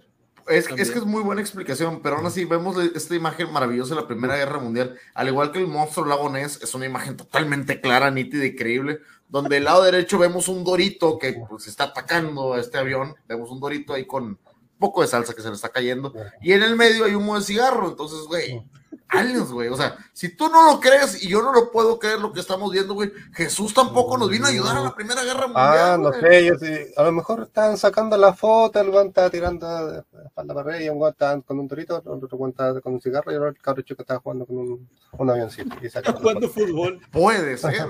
De que hubo fútbol en la Primera Guerra Mundial lo podemos constatar. Por lo menos eso es lo que pasó. De hecho. Bueno, continuamos. Dice, la Primera Guerra Mundial fue el primer conflicto en el que tuvo un papel destacado la propaganda. Los gobiernos descubrieron que para influir en el sistema de valores de sus ciudadanos y en su conducta era muy útil difundir información a través de los medios de comunicación masivos. Estos mensajes podían contener información verdadera, aunque incompleta y no contrastada, pero podía también ser falsa lo único importante era convencer a la opinión pública. La información era normalmente presentada con una alta carga emocional, apelando a la afectividad, o sea, a las emociones, más que el raciocinio. Se solía insistir en la defensa de los valores patrióticos o el odio hacia el enemigo, el amor hacia los seres queridos o la explotación de los, de, los miedos personales. Perdóname, ¿qué decir? Lo primero que nos dejó, lo único que nos dejó la guerra, la primera guerra mundial fue amarillismo, güey, y patriotismo, güey. O sea, podemos decirlo, suena hasta poético decir que el amarillismo y el patriotismo nacieron de la mano. Suena horrible decirlo, pero el amarillismo y el patriotismo nacieron de la mano en este aspecto, en un aspecto más público, porque el patriotismo siempre ha habido algún tipo de, de conocimiento y el amarillismo siempre ha existido, siempre ha existido la calumnia sobre una persona y otra para podérselo fregar, siempre ha existido pero aquí vemos cómo desde la mano se masifican. O sea, las mejores armas de la Primera Guerra Mundial fue esto mismo. Sí, sí, sí, y de hecho, este, como les decía al principio también del, episodio, eh, chequen mucho lo que vamos a comentar, sobre todo en esta parte de lo de la, de la propaganda, y compárenlo con lo que está pasando actualmente en redes sociales, y van a ver que es básicamente lo mismo.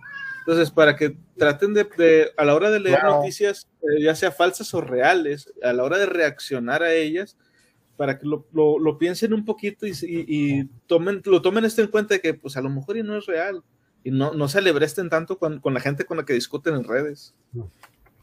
No, por, lo mismo, yo prefiero escuchar la historia como para emitir un comentario más, más explícito y concentrarnos la, lo que comentamos ahora, lo que se ha hablado y lo que vamos a comentar ahora propiamente.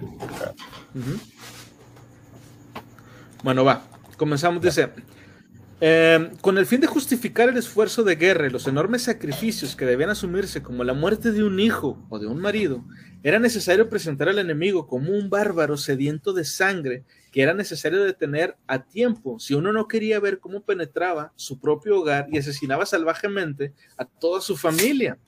La invasión de Bélgica por parte de las tropas alemanas fue el pistoletazo de salida a esas campañas de propaganda Aún estaba fresco en Alemania el recuerdo del hostigamiento sufrido por los soldados germanos durante la guerra franco-prusiana. Un millar de ellos cayeron entonces por la acción de los francotiradores o por golpes de mano llevados a cabo por guerrilleros. En agosto de 1914, la reedición de esas acciones aisladas de resistencia armada se encontraban con una respuesta desproporcionada por parte de los alemanes. Fueron numerosas las localidades en las que se produjeron ejecuciones masivas de civiles inocentes, güey.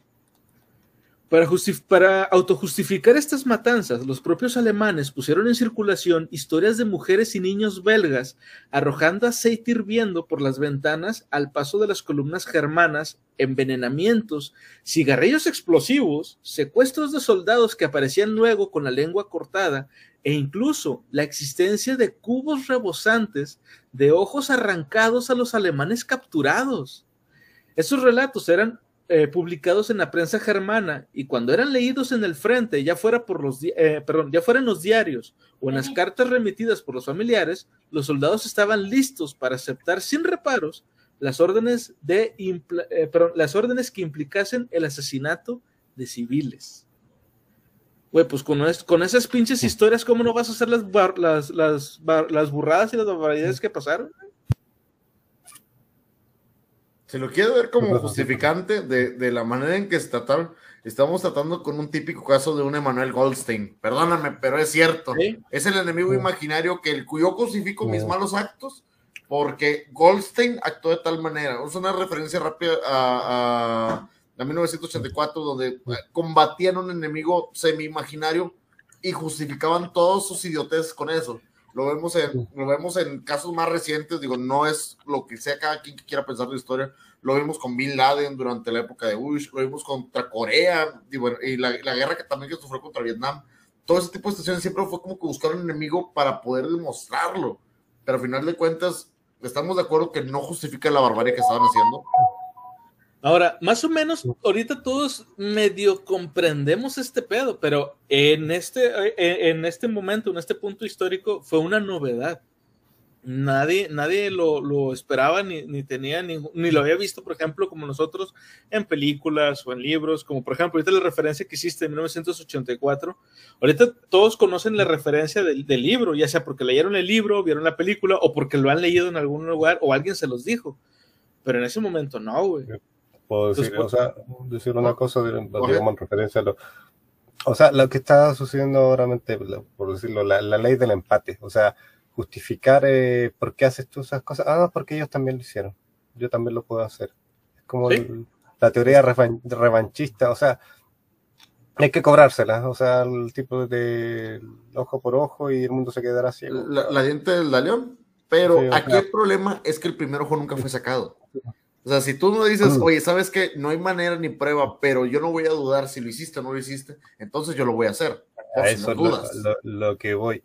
Que estaba esperando quién hacía algo primero y como nadie hacía nada, empezaron a tergiversar, digamos, la verdad y o sea, buscar la triquiñuela como para justificar sus actos, o a base, por decirlo de, como decimos, amarillismo, fake news. Y, o sea, darle una, darle una, justificación a, a, ese ímpetu de querer hacer las cosas, o sea, querer imponerse sobre el resto. Sí, sí. Bueno, continuamos, dice. Pero las atrocidades reales cometidas por las tropas del Kaiser en, suelo belga pusieron también en marcha la máquina propagandística aliada. El objetivo era presentar a los alemanes como los nuevos unos, pero en este caso los aliados y especialmente los británicos se mostraron mucho más ingeniosos e imaginativos en la invención de historias truculentas. Una de las más famosas es la supuesta fábrica de procesamiento de cadáveres, güey.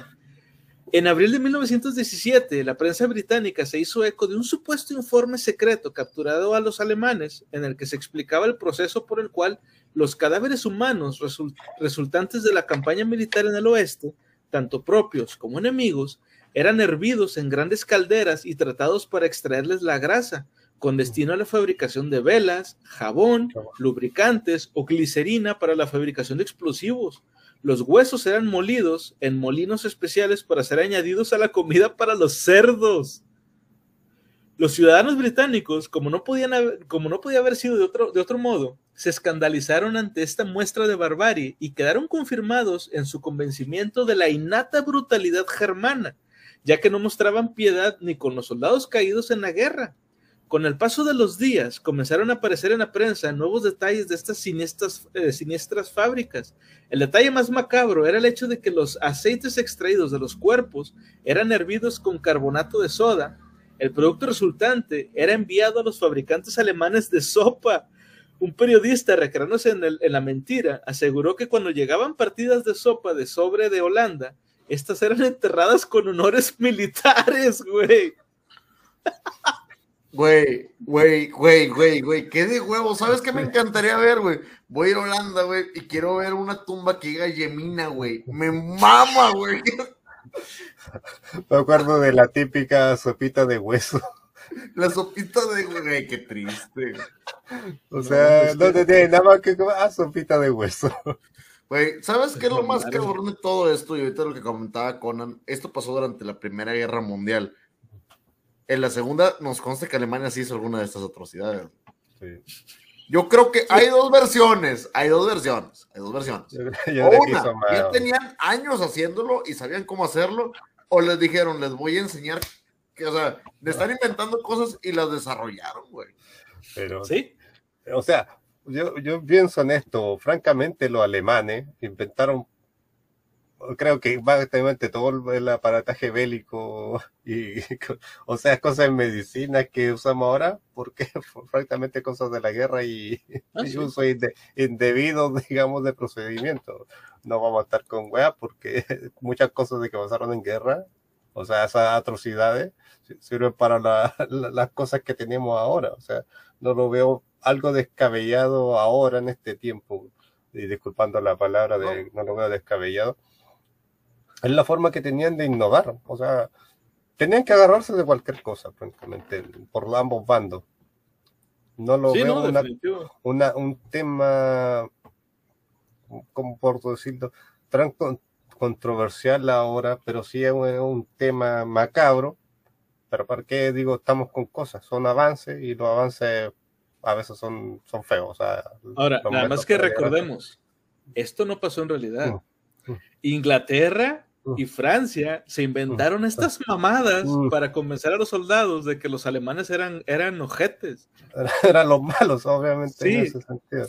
Ellos no lo hicieron en realidad. Ahora, ¿y si de esto sacaron la idea?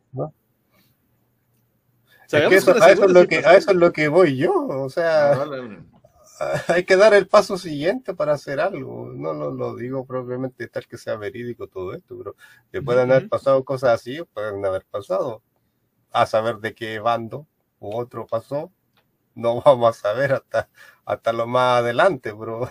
Que de pasó algo así, obviamente puede haber pasado cosas.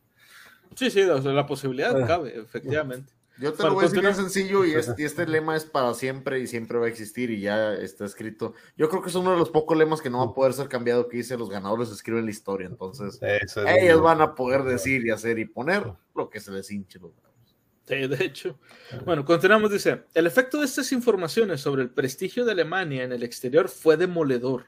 El embajador chino en Berlín protestó oficialmente ante la perplejidad de las autoridades germanas, pero la queja más exótica fue la del Maharaja de, de eh, que hizo llegar una comunicación al gobierno alemán en la que afirmaba que si los cuerpos de los soldados indios eran procesados, esta, atrocidad nunca sería olvidada ni perdonada por la India. La historia cruzó también el Atlántico. La prensa norteamericana incluía el testimonio de primera mano de soldados ingleses que habían asistido al funcionamiento de estas fábricas mientras eran prisioneros, supuestamente y que habían logrado evadirse. Uno de ellos aseguraba al, The New York Times que uno de los alemanes que trabajaba en el recinto le confesó que la grasa de los cuerpos era también utilizada para, para fabricar margarina para la población civil. La observación del, del, inglés sobre el canibalismo que ello implicaba no consiguió conmover al impertérrito alemán.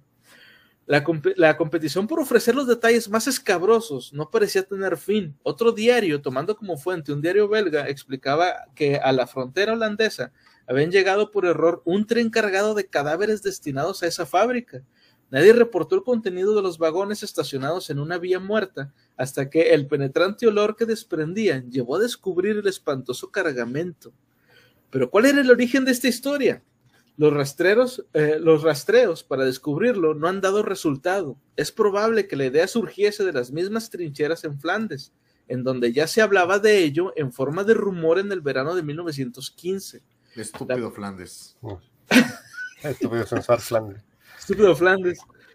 Dice, la primera vez que apareció publicado en la prensa fue el 10 de abril de 1916 en un oscuro periódico belga impreso en Francia, Independence Belge, que a su vez había referido, había, hacía referencia a otro diario belga supuestamente publicado en Holanda, el Belgique, del que nada se sabía entonces y del que nunca se ha aparecido ningún ejemplar.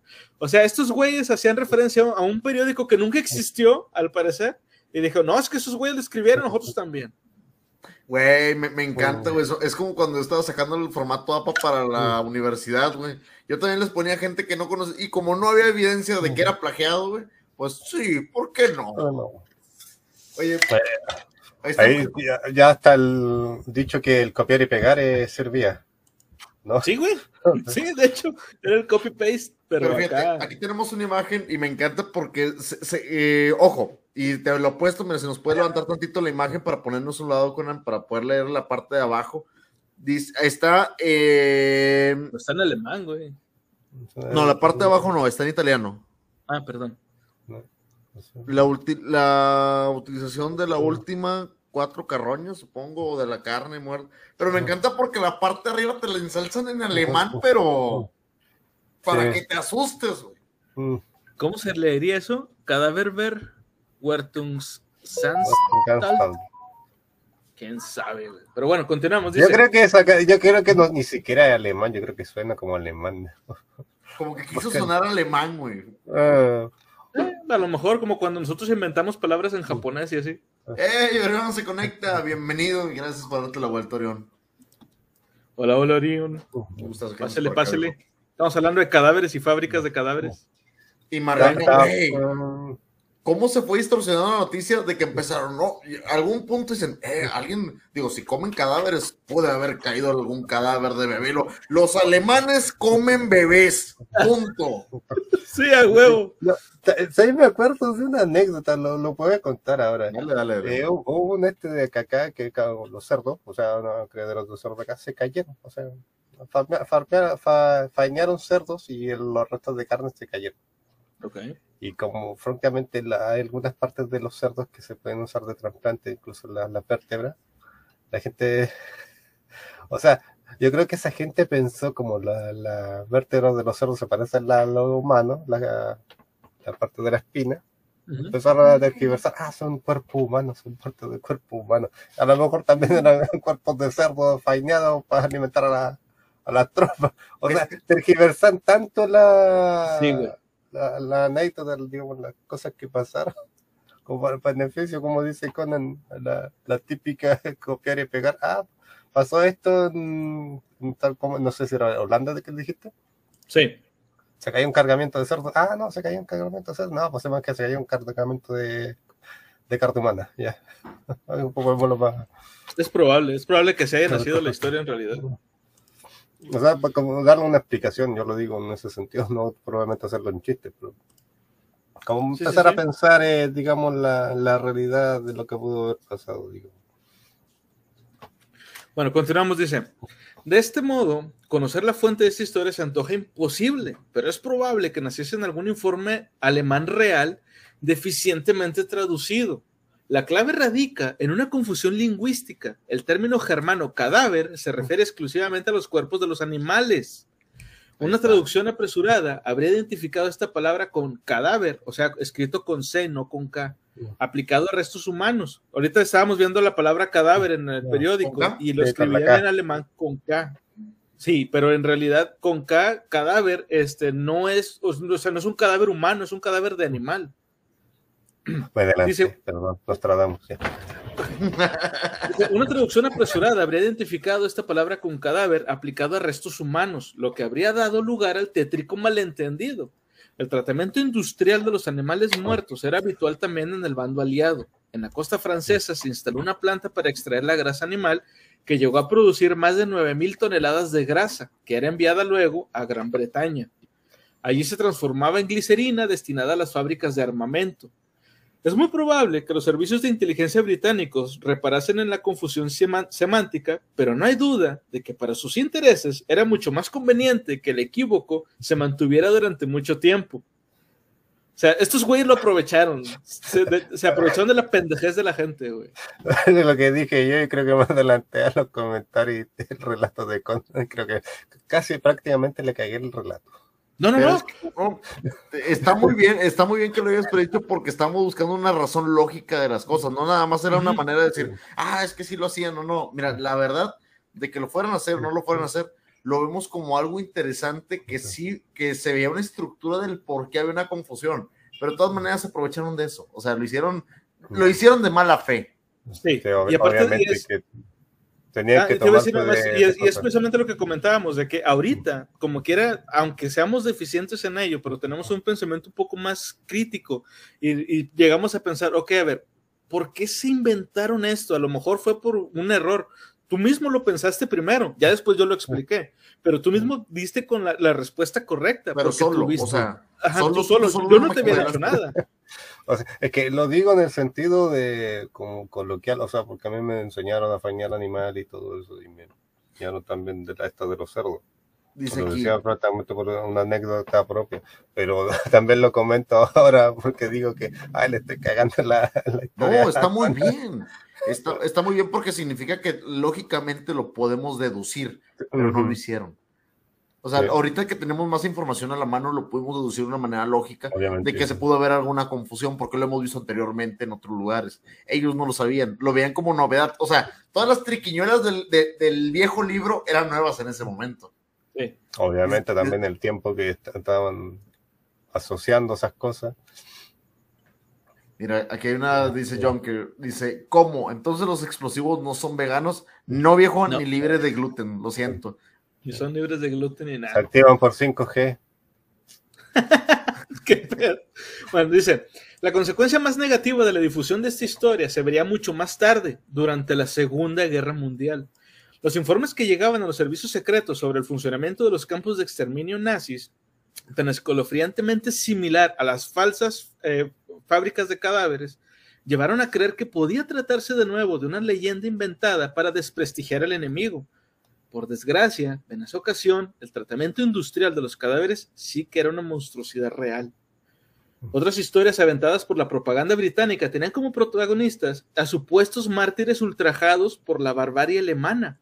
El caso del canadiense crucificado es uno de los más conocidos. La prensa informó en mayo de 1915 que el mes anterior eh, los alemanes habían capturado cerca de Ypres a un soldado canadiense y a plena vista de sus compañeros lo habían crucificado atravesando sus manos y pies con bayonetas. Su muerte, como no podía ser de otro modo, había sido muy lenta y dolorosa.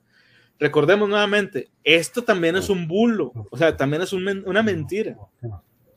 Dice, The Times garantizaba la veracidad del relato, insistiendo en que, según el testimonio de unos soldados heridos que habían llegado a un hospital de Ypres, unos miembros de los Dublin Fusiliers eran los que habían asistido a la dramática escena. Al día siguiente, en Canadá, el Toronto Star ofrecía más detalles. Después de muerto, el cuerpo del compatriota había sido pasado por la bayoneta 60 veces. El detalle había sido confirmado por un soldado neozelandés que lo había escuchado de boca de un capitán canadiense momentos antes de morir en un hospital de Bolonia. Güey, te lo juro, bueno, dos cosas. Primeramente se me ocurrió una pendejada que no voy a decir por obvias razones, pero ahí lo puse en el chat privado por cuestiones de que no lo voy a comentar, pero está, está muy mal. Dos, vato, que en ese tiempo, ¿cómo no debió de haberse hecho? Te lo juro, te lo juro hubiera sido lo mejor, güey, abrir un diario propio, güey, que se llamara Believe Me, Bro. Así como que, güey, créeme, güey, o sea, de que todos los pinches noticias que están diciendo ahorita, perdóname, pero yo no soy un experto en la Primera Guerra Mundial, pero todo esto será más inventado que la fregada, güey. 60 cuchillas, era un picadillo el vato, güey, no tenía razón ni forma, güey, pero lo picotearon 60 veces. Te digo, pero el pedo es que nosotros ya ahorita podemos, lo, dudamos, porque no suena verosímil, pero en esa época, güey, pues, la gente no tenía un, un ¿cómo se puede decir? Como un, un, norte, o sea, un punto de que, a ver, a partir de aquí sabemos que esto puede ser posible y a partir de aquí no. Y estos güeyes todos se lo creían, ese, ese era el pedo. Dice, el capitán le había dicho el, el, nombre del soldado crucificado, pero el neozelandés no lo recordaba, tan solo sabía que era un sargento. Mientras en un periódico de Los Ángeles se aseguraba que era, eran dos los soldados canadienses crucificados, o sea, ya le ya le sumaron, güey. El, lugar de la, eh, de la crucifixión también variaba según la fuente. Unos decían haberlo. Ojo, aquí empezamos con, empezamos con el 1 y el 2. Y fíjate, y esta, esta teoría me encanta cómo se pueden hacer miles y millares. digamos tú y yo, digamos tú dices, no, es que fue uno, y tú, es que fue un 2. Alguien puede decir, es que fue un par un par lo puedes interpretar como una cantidad o un número no exacto de, un par pueden ser unos cuatro o seis en, forma de par. Y esos cuatro o seis tranquilamente pueden haber sido diez. Esas décimas se convierten en miles y en centésimas así se va y era una persona. No sé si recuerdas hay un capítulo de South Park que lo retrata muy bien donde Carmen brinca encima de un, de un homeless. Así empieza el capítulo y después llegan a un pueblo donde la leyenda de Carmen que brincó arriba de mil homeless. Ah. Es que lo contó una persona que un karma y después llegó otra persona que otro karma y llegó otra persona y, se va haciendo la bola. otro karma empezaron a sumar tantos karmas ¿Sí? entonces sí, sí, ¿Con cuántos canadienses? O sea, ahorita ya empezamos con uno, alguien ya dijo dos, ¿quién da más canadienses? ¿De dónde sacaron? Deja tú, no me preocupa dónde hayan sacado tantos canadienses. Las cruces, güey, ¿quién hace cruces en los 1915, güey? O sea, ah, a ver, es que ahí va la cosa, ahí va, mira, dice. A ver, a ver, a unos, ver. No, no la la historia como lo hice yo antes. Ya. No, no, no, dice, unos decían haberlo visto en una cruz, otros que era en un árbol, en la pared de, madre de un granero, en una puerta o incluso hasta en una valla. O sea, ya lo crucificaron donde cayera, güey. Se les acabó, güey. Se les acabó la granja completa, güey. Y entras y están todos los canadienses crucificados en todos lados, güey. sí, güey. Dice, en la piedra y también. donde se pudiera, güey. Dice, testimonios tan escasamente fiables como los referidos inundaron la prensa de los países aliados durante semanas hay que tener en cuenta que fue en esos meses cuando aparecieron también en la prensa las historias relativas al, ángel de Mons, los arqueros fantasmales de la batalla de Agincourt o el camarada de Blanco. Ahí, está la respuesta. Los ángeles eran, eran canadienses crucificados, güey. No, que los ángeles con su flecha lo crucificaron. Ah, qué pedo. Pudo haber sido, pudo haber sido. ¿Y los aliens qué chingados estaban haciendo? Pues ahí andaban agarrando. No, que los aliens lo los levantaron, los suspendieron ahí para que pudieran no, no, no, chingate esta teoría. Los aliens, güey, levantaron, güey, a los canadienses crucificados, güey, a través del campo militar y los ingleses pensaron que eran ángeles, güey. sí, a huevo. Bueno, dice, el soldado crucificado. Lo, ah, lo blanco fue porque si tú te elevas a cierta altura te empieza a congelar, hace hielito. Ya saben cómo pasaron.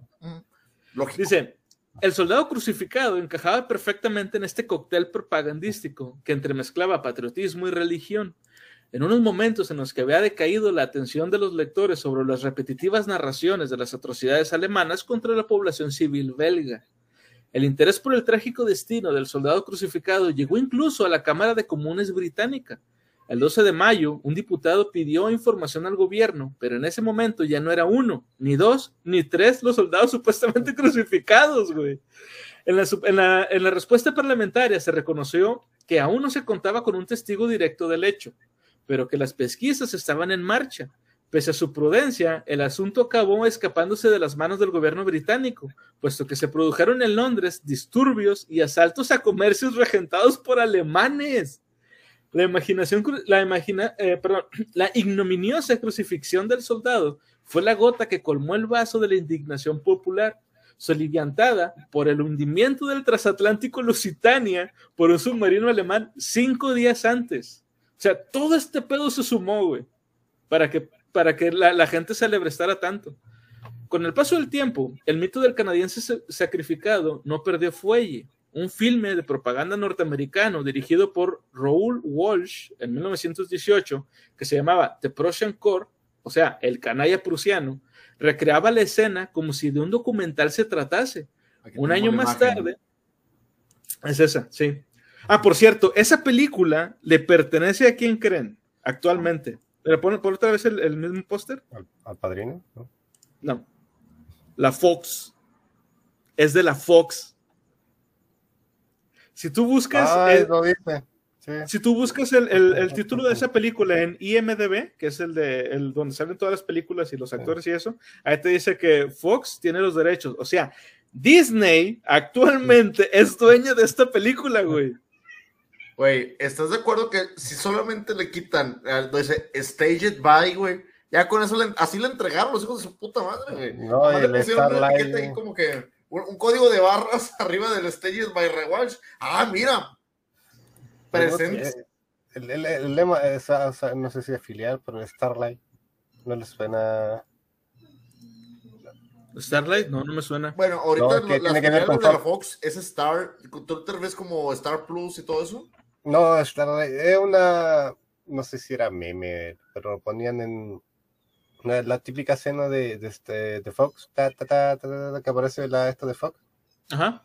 A Starlight. O sea, yo digo Starlight, yo digo la, por la cuestión de los ángeles, hacer una referencia. sí, a huevo, a huevo. yo digo, como que todo concuerda. Sí, sí, sí. todo está revuelto. Me encanta cómo ponen al tío Sam tan heroico, así como que Mira, tiene diálogo, tiene un diálogo ahí en la mano. Democracy. No, arriba, arriba la, estatua que parece como de la libertad dice Democracy. Sí. Mm. Y sí, creo que sí es la estatua de la libertad. bueno, continuamos, dice. Un año más tarde, el diario, el diario Pittsburgh Sunday Post publicaba una historia similar, ocurrida en octubre de 1918, en la que una inocente muchacha, la crucificada con bayonetas en la puerta de una iglesia, mientras las tumbas cercanas eran profanadas. La polémica sobre el canadiense crucificado se exacerbó en 1919, cuando el parque londinense Hyde Park se descubrió un gran bajorrelieve de bronce que representaba la escena, esculpida por el artista británico Francis Derwent Wood, las protestas alemanas, por lo que se consideraba una calumnia, obligaron a retirarlo. En el año 2000, el Museo Canadiense de la Civilización expuso la pieza titulada Canada's Golgotha, lo que provocó también una gran controversia. O sea, este, de hecho aquí está la imagen de la, este, de la escultura. No sé si por ahí se puede ver ahorita. Sí, la, la pasado. Ahí está. Ahí está. Bueno, esa, esa escultura la encontraron en un parque, güey. Y los alemanes pues dijeron que eh, no se pasen de verga y por eso la quitaron. Sin embargo, todavía se puede ver este, en, el, en, el museo, en el Museo de Canadá. A ver, aquí está. Ahí está. Entonces, es una escultura de una mentira. Pero ¿cuántas no hay así, güey? O fotos también. Pero bueno, dice, eh, pero los ecos de esta historia no han terminado. En 2002, la cadena de televisión británica Channel 4 produjo un documental en el que el historiador británico Ian Overton no solo demostraba que la crucifixión existió realmente, sino que revelaba el nombre del soldado, el canadiense Harry Banks, del 48, del 48 Regimiento de los Highlanders. El 24 de abril de, de 1917, Banks fue declarado desaparecido en combate cerca de Ypres. Su familia no volvió a saber nada de él hasta que un año más tarde su hermana recibió una carta de un compañero de armas en el que le transmitía su conocimiento de que Harry era el soldado crucificado. El hallazgo de esta carta, entre otros indicios encontrados en cartas eh, escritas por sus compañeros durante esos días, era la prueba de que él era el famoso y escurridizo mártir. Según Overton, la crucifixión de Banks estuvo motivada por una matanza previa de prisioneros alemanes a manos de los canadienses, en represalia por un ataque germano con gas el 22 de abril. Entonces, aparentemente sí ocurrió. Aparentemente. Entre comillas lo de aparentemente, porque está esa carta. Pero igual pudo haber sido que este güey se enterara de la historia y a la hermana le mandara la carta con que, ah, sí, eso fue a tu hermano. Pero bueno, la persona X. Sí te lo voy a poner así. Esto ya lo vimos en el episodio pasado de Marcelo se ataque. Si tienen oportunidad de verlo, estuvo buenísimo. También ahí con Ceniceros. Ya vimos como una, una pequeña imagen se pudo malinterpretar totalmente. Hablando de, del histórico hombre entregando una bandera que se hizo ídolo nacional porque según estaba peleando y defendiéndose con la bandera. Todo esto puede ser muy mal interpretado. Y si alguien no quiere reclamar la fama de ser el, el majestuoso soldado desconocido crucificado, pues yo voy a tomarlo tranquilamente. Pues sí, claro que sí, tu hermano está desaparecido en combate, mira, héroe nacional, regalado. Sí, sí, sí de hecho, Bueno, continuamos, dice, pero las investigaciones posteriores sobre la identidad de Banks no han revelado nada que haga pensar que él fuera el protagonista, aunque existió realmente. Y se conservan los formularios de su alistamiento. Su cuerpo nunca fue encontrado y no consta en los registros de la Comisión de Tumbas de Guerra de la Commonwealth si no surge alguna insólita revelación, el canadiense crucificado seguirá siendo uno de los imperecederos mitos de la, de la Primera Guerra Mundial. Quizá fue fruto de la fascinación que despertaba en los soldados británicos, en su mayoría protestantes, la omnipresencia del símbolo de la cruz en las carreteras y campos de Bélgica y Francia, algo que no ocurriría en su país. Las cruces de piedra en, los caminos o, las de madera que los soldados franceses construían junto a las trincheras se complementaba con la identificación entre el soldado y Jesucristo, una asociación de ideas que sería plasmada por poetas ingleses como Siegfried Sasson y su amigo Wilfred Owen, al derramar ambos su sangre por una causa superior. O sea, relacionando a un soldado, a Jesucristo, perdón, con un soldado.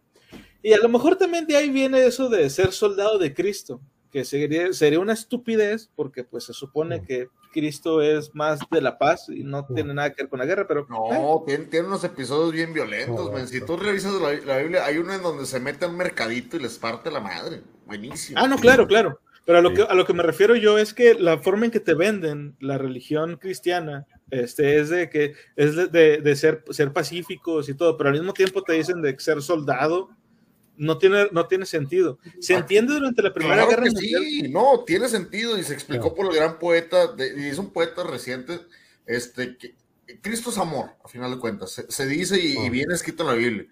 Y puede ser un soldado del amor en esta guerra entre tú y yo. Así se demuestra mi amor, mi amor, comprensión y ternura. Ese también era un poeta, viejo. Ese, ese tipo también era un poeta. Llegó hasta México. Es el necesito amor, comprensión y ternura. Pues crucifíquelo y no batallen. Ahí le dan todo. Ahí le dan amor, ahí lo, penetran con amor. Ah, cabrón. Eso estuvo feo. Dice aquí, dice Junkie, dice, yo tenía un VHS de una caricatura cristiana y salía sangre y todo el pedo. No, no, no me sorprendería que mientras más cristiano fuera, fuera más plausible de historia, creo Yes, yes. Mm. Bueno, vamos a continuamos, dice. En la Primera Guerra Mundial, además de episodios de naturaleza legendaria, como lo hemos visto, surgieron auténticos mitos vivientes, cuya celebridad ha perdurado hasta nuestros días. en el capítulo dedicado a la guerra en el aire, vimos cómo el aviador alemán, el Barón Rojo, saltó a la gloria, convirtiéndose en un ser que encarnaría para siempre los valores de la audacia y la libertad individual. Y qué buena banda de heavy metal. Hacia huevo. Por cierto, antes de continuar con esto, les quiero comentar que cuando estaba buscando información sobre, sobre lo que vamos a hablar ahora, encontré una nota. No vamos a hablar hoy sobre el Barón Rojo, lo vamos a dejar para otra ocasión, pero al parecer hay un mito, güey, de que el Barón Rojo además de tumbar aviones de los aliados, tumbó un ovni. Supuestamente el varón rojo derribó un ovni. Se peleó con él y le ganó, güey. A la ¿Así o más chingón? Güey, necesitamos que Varón Rojo, no sé si todavía estén vivos, pero renazcan de alguna manera y háganle un himno a eso, güey. Dice aquí Andy, se hablarán de arqueología misteriosa. Muy probablemente en este episodio no, porque tenemos bastante material con el que tenemos que cerrar ahorita. Pero créeme, si tienes algún libro que tenga información que nos quieras hacer llegar y que lo analicemos comparándolo con otra información, échanoslo algún tercero de Discord, hacer un comentario y con todo gusto lo revisamos. Pero yo creo que en este directamente, según, según el itinerario, no creo, ¿verdad, Conan? No. No, en este, episodio, este no, este pero tenemos un episodio pasado donde hablamos de la lanza del destino. Entonces, y otras cosas así raras que andaba buscando el señor del bigotito. Entonces, a ver, si, si, si te interesa ese tema, puedes ver ese. tenemos bigote acá. Ese episodio. No, pero ese nada más tenía un bigotito. Ah, tenía, tenía el bigote que le faltaba cantinflas, con eso te lo dejo. El matachito ahí. Se complementaban. bueno, ¿sabías que si se besaban no se iban a tocar sus bigotes, viejo? si, se sí, hecho... si teóricamente se hubieran besado, sus bigotes no hubieran chocado. Qué romántico beso hubiera sido. Pero bueno, continuamos, dice, el nombre de Edith Cavell está ligado para siempre a la solidaridad al cuidado de los necesitados y, por desgracia, a la tragedia de la guerra. Desde su labor como enfermera durante el conflicto, esta inglesa, nacida en 1865, supo mucho de ambas cosas. El drama que era Cabell vivió en carne propia, que, que Cabell, perdón, eh, vivió en carne propia, conmocionaría a la sociedad inglesa durante la Gran Guerra y fue el primer caso en el que la comunidad internacional se volcó en una unánime petición de clemencia. Edith mostró desde muy joven su vocación por la, enfermería. Aunque había nacido en Inglaterra, pasó, pasó casi toda su juventud en Bélgica, que consideró como un segundo hogar. Allí se convirtió en una de las grandes profesionales de su época, fundando el después famoso centro Berkendel, en el que se desarrollaban nuevos y avanzados métodos de atención a los enfermos. Al estallar la Primera Guerra Mundial, Cabell decidió quedarse en suelo belga a pesar de la invasión alemana, al irrumpir las tropas germanas, Cabell fue considerada una inglesa en territorio ocupado. Podía haber optado por limitarse a cumplir con su labor como enfermera y esperar tiempos mejores, pero Cabell decidió integrarse en una red clandestina que tenía como objetivo ayudar a sus compatriotas ingleses prisioneros de los alemanes a abandonar la, la Bélgica ocupada rumbo a la neutral Holanda y poder regresar así a Inglaterra. O sea, esta mujer era enfermera y era oh. espía, güey. Hablando ahorita que están preguntando si vamos a ver espías. Ya, ándale, exacto. Ahí tienes un nombre, Edith Cabell, que estoy casi seguro de que nunca lo habían escuchado, porque no es un nombre que se mencione mucho. una inglesa belga que movía, que transportaba raza Holanda, güey. Sí. Era como la pollera de, exactamente, y, y como hay, muchas historias de la Segunda Guerra Mundial de soldados alemanes salvando niños de campos de concentración y algunos de ellos salvando personas. Bueno, Edith Cavell lo hizo primero. O sea, Edith Cavell empezó a transportar ingleses para que escaparan de Bélgica hacia un lugar donde no los fueran a picotear.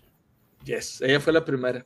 Bueno, dice, aunque durante unos meses Cabell pudo disimular su abnegada pero arriesgada tarea, los alemanes acabaron por descubrirla, siendo detenida fue interrogada sobre sus actividades clandestinas, pero ella negó cualquier acusación.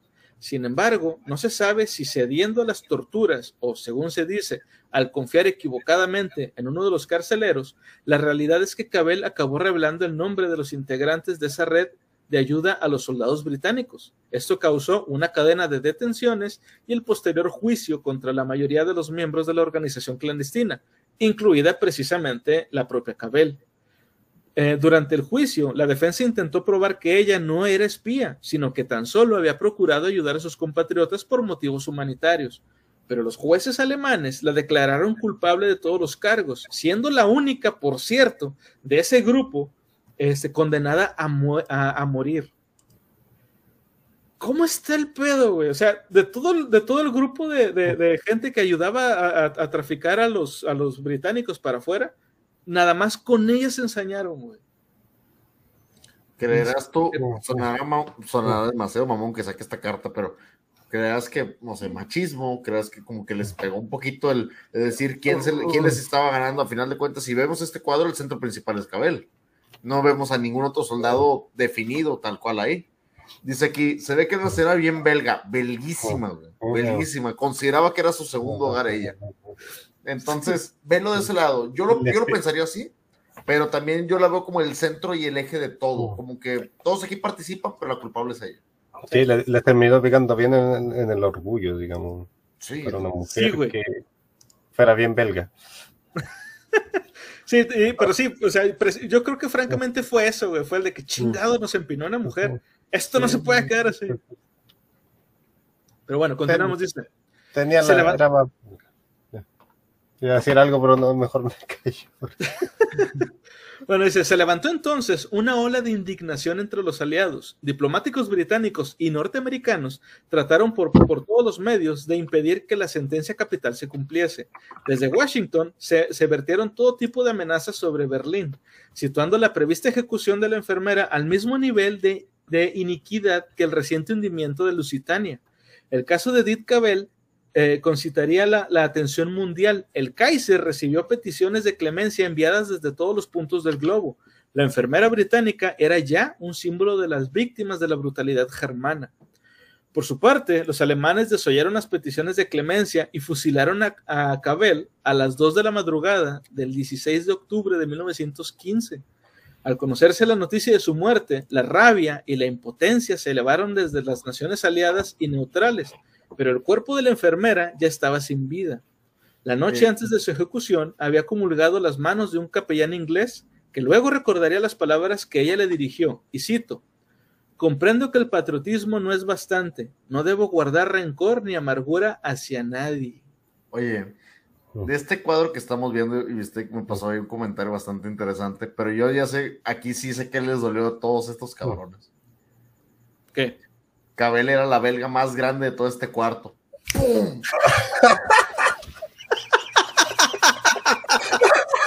y les dolió. Le, pegó en el orgullito. En el orgullito. Gran belga. Era bien belga. Yo que no quería decir eso, Don't be afraid, Don't be afraid. Don't be afraid. Dice, años después, sus últimas palabras figurarían en una estatua ah. que se dedicaría en St. Martin Place, muy cerca de la londinense Trafalgar Square. Durante años hubo voluntarios que se, turnaban junto a su estatua para pedir viandantes que se quitaran el sombrero cuando pasasen ante ella. Güey, qué bonito, güey. Nada más ibas pasando y, ya te ibas. Está bien chido, güey. Tras la guerra, el cuerpo de Cabell fue exhumado y trasladado a Gran Bretaña. Se le dedicó una ceremonia en Westminster a la que asistió el rey y después fue trasladada a Norwich en un tren especial, siendo enterrada junto a, junto a su catedral. En todo el mundo se le dedicaron memoriales destinados a inmortalizar su nombre, un nombre con el que, por cierto, serían bautizadas miles de niñas nacidas después de la guerra, como la cantante francesa Edith Piaf, Hoy abundan los hospitales y escuelas de enfermería de los países de la Commonwealth consagrados a su memoria, pero el homenaje más curioso fue el impulsado por el gobierno canadiense, que le dedicó en 1916 un pico de las rocosas, que desde entonces lleva su nombre, el Monte Edith Cavell. Qué, Güey, qué bonito, güey, neta. Dice, el recuerdo de su trágico final quedó grabado a fuego en la mentalidad colectiva de la época, creando un deseo de venganza que se vería cumplido dos años más tarde. La víctima sería otra mujer, aunque de biografía bastante menos, eh, menos modélica.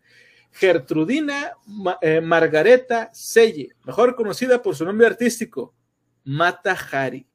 Mm, Antes de comenzar Mata Hari. Hablando de espías, digo, porque ahí traíamos ese tema y no lo habíamos mencionado tan extensamente anteriormente, pero hablando de. Tenías que sacar ese tema de Matajari ahorita. Perdón por lo que escribí en el chat. ¿eh? Yes. ¿Qué, qué? Perdón, ¿por qué? ¿Qué, qué? A ver, a ver. Pico y belga para mantener relación. Eso. Muy bien. gran pico, gran belga, gran mujer. Edith. Oye, es que, es, que está, es que está muy bien, digo, imagínate, conoces una Edith y tú, ¡ay, qué nombre tan belga! ¡Qué bonito! De que, o tu nombre suena bien belga. Si no lo entiendes porque no ve la Biblioteca Pública Mundial, pero debería de. Yes, yes. Es que no, no, no le vale pico ya, como Bueno, antes de comenzar con, con, con, el caso de Matahari, Eh, ¿Alguno de ustedes había escuchado este nombre antes?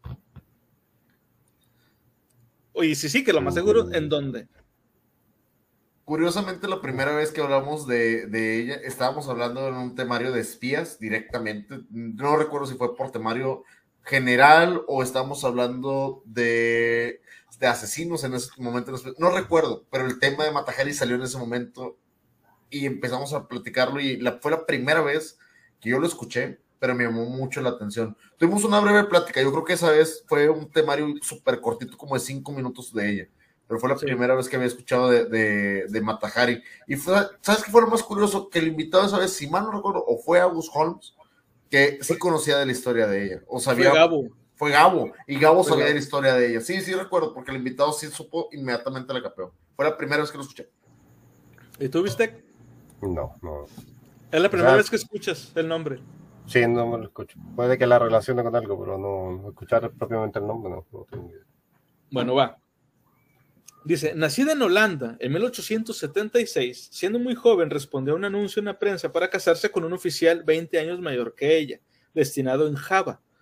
Tuvo dos hijos, siendo el varón envenenado presuntamente en venganza por el trato dado por un marido a un sirviente nativo. La muerte del hijo supuso un duro golpe para la familia. El marido se dio a la vida disoluta, pero la, soledad de Margareta, le llevó a, introducirse en las técnicas amatorias y danzas sensuales propias de Oriente. Amaba las, eh, perdón, ambas le serían muy útiles en su regreso a Europa. De nuevo en Holanda, Margareta fue abandonada por su marido, que obtuvo la custodia de su única hija y decidió a poner, y decidió a poner en práctica lo aprendido en Java para abrirse camino en su nueva vida. Al principio fracasó en sus intentos de convertirse en modelo, pero en París lograría introducirse en el mundo del espectáculo como bailarina exótica, haciéndose pasar por una supuesta princesa de Java. Adoptó el nombre de Matahari, que significa el ojo del amanecer. En poco tiempo su popularidad en, media Europa llegaría a ser inmensa, lo que le abriría las alcobas de destacadas personalidades desde funcionarios militares a políticos de alto nivel. Su particular camino a la perdición lo inició al enamorarse de un joven oficial ruso, por el que aceptó el encargo de espiar para Francia al embajador alemán de Madrid. E, de ese modo, se le facilitaría un visado especial para el tránsito por el territorio en guerra, necesario para acudir donde estaba ingresado su amante. Además, se le prometió que sus servicios a Francia serían recompensados con un millón de francos de la época, aunque popularmente se cree que era una maestra en el arte del espionaje, esto está muy lejos de la realidad. Matahari no tenía ninguna preparación en este campo y siempre se tomó su labor como un juego. De hecho, las revelaciones conseguidas fueron de escasa importancia, como algunos movimientos militares de reducido alcance, pero los alemanes, al descubrir las actividades de Matahari, le tendieron en enero de 1917 una trampa para convencer al contraespionaje francés de que era un agente doble que trabajaba para Berlín y de ese modo dejar fuera a sus enemigos para que ellos mismos fueran los que la neutralizasen.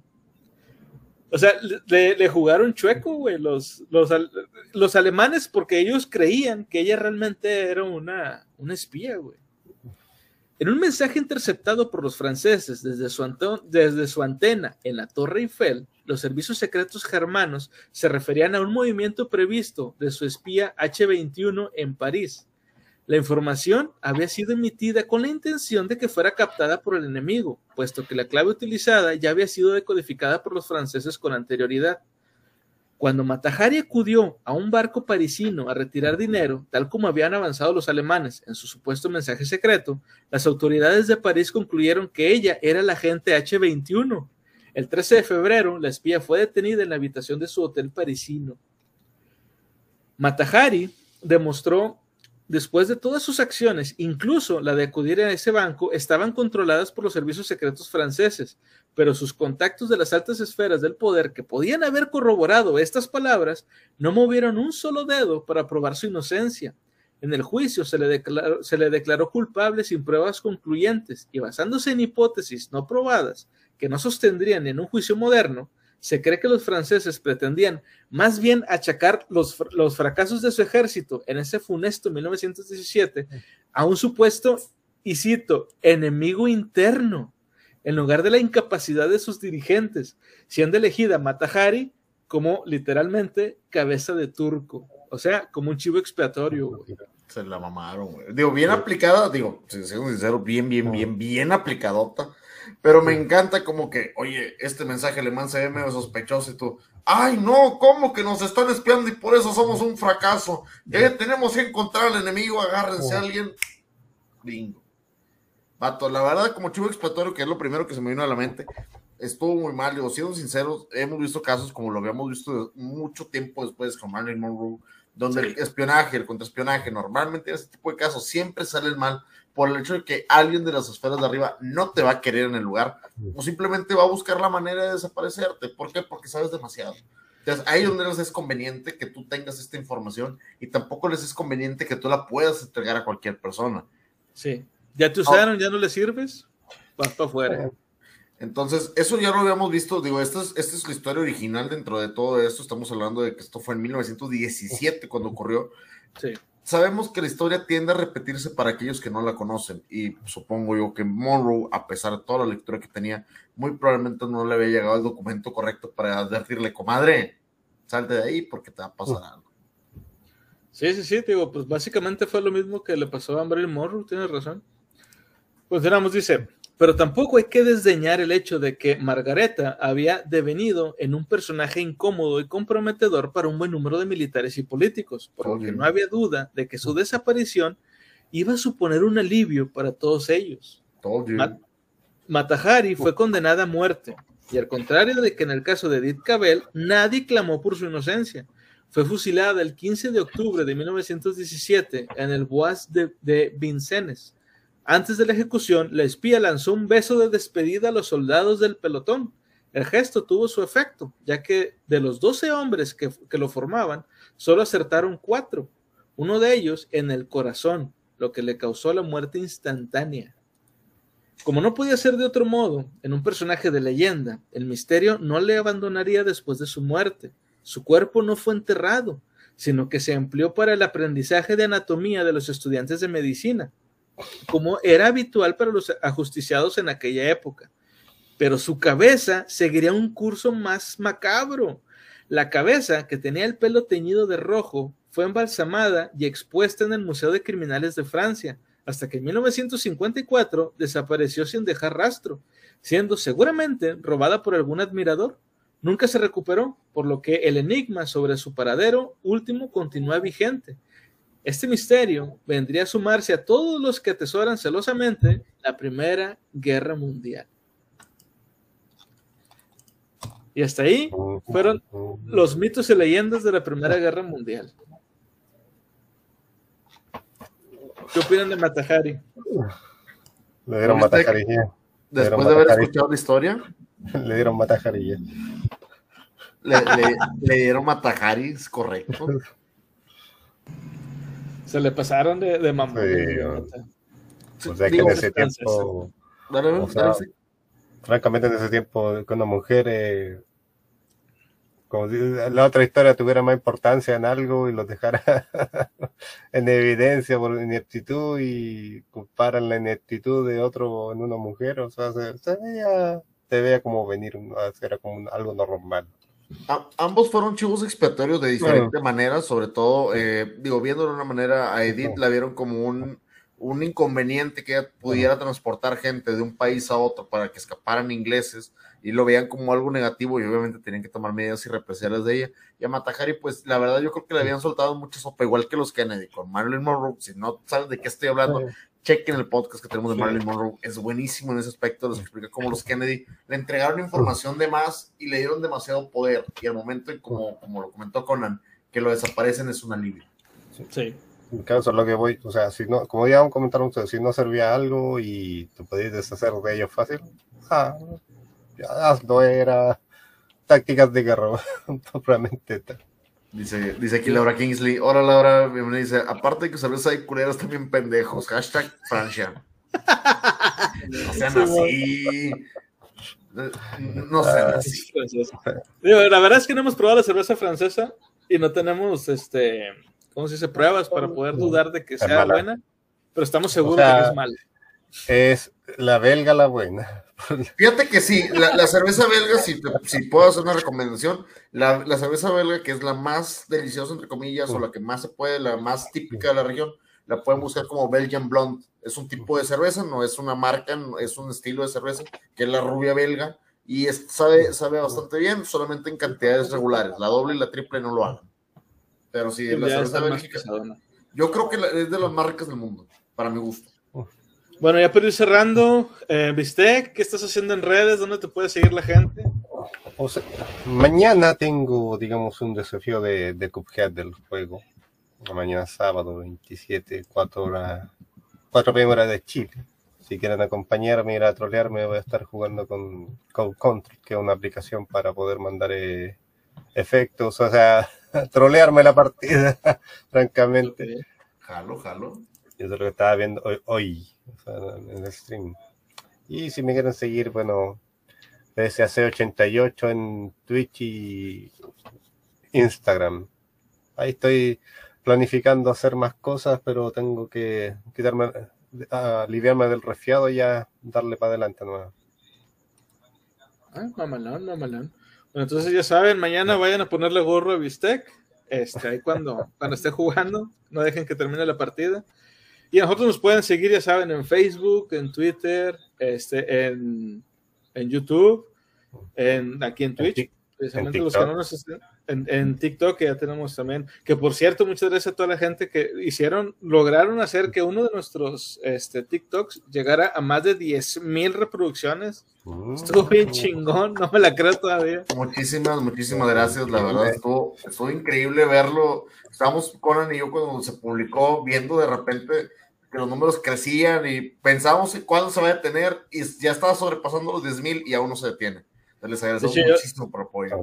Yo le dije al tío Murphy que, güey, estaría con madre que llegue a 5000 y nada, pasamos de los 5000, llegamos hasta los 10. Premio doble.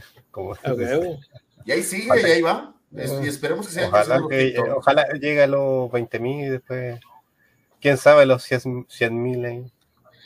Nunca ah, soñar no cuesta nada, dicen. Sí, a huevo. Soñar no cuesta nada. Mira, nos mandó aquí un mensaje de Jonker. aquí 4 PM, hora de Chile, especial de Cophead, para que sigan a ah, 88 está el canal de Twitch en el chat para que lo puedan seguir, por favor. Junker fue el que me dio la idea del Chrome Control ahí. Agradezcanle a él para que me puedan ir a trolear. Todo lo que pueda mejorar la cantidad y darle variedad a tu contenido, dale, Jonker es muy bueno también. Si tienen la oportunidad, sigan a Jonker. Jonker66, que tiene también ahí muy buenos y es buenísimo para que lo lleguen a trolear en videojuegos, dale para allá. Realmente los juegos bien raros de repente. El completo. El completo. Se viste, de, se, viste de completo. Sí, literal. Y bueno, pues ya con esto nos despedimos. Muchas gracias a toda la gente que estuvo con nosotros. Recuerden seguirnos en redes y como les decimos en cada episodio, siempre, siempre sigan leyendo. Bye. Nos vemos, que te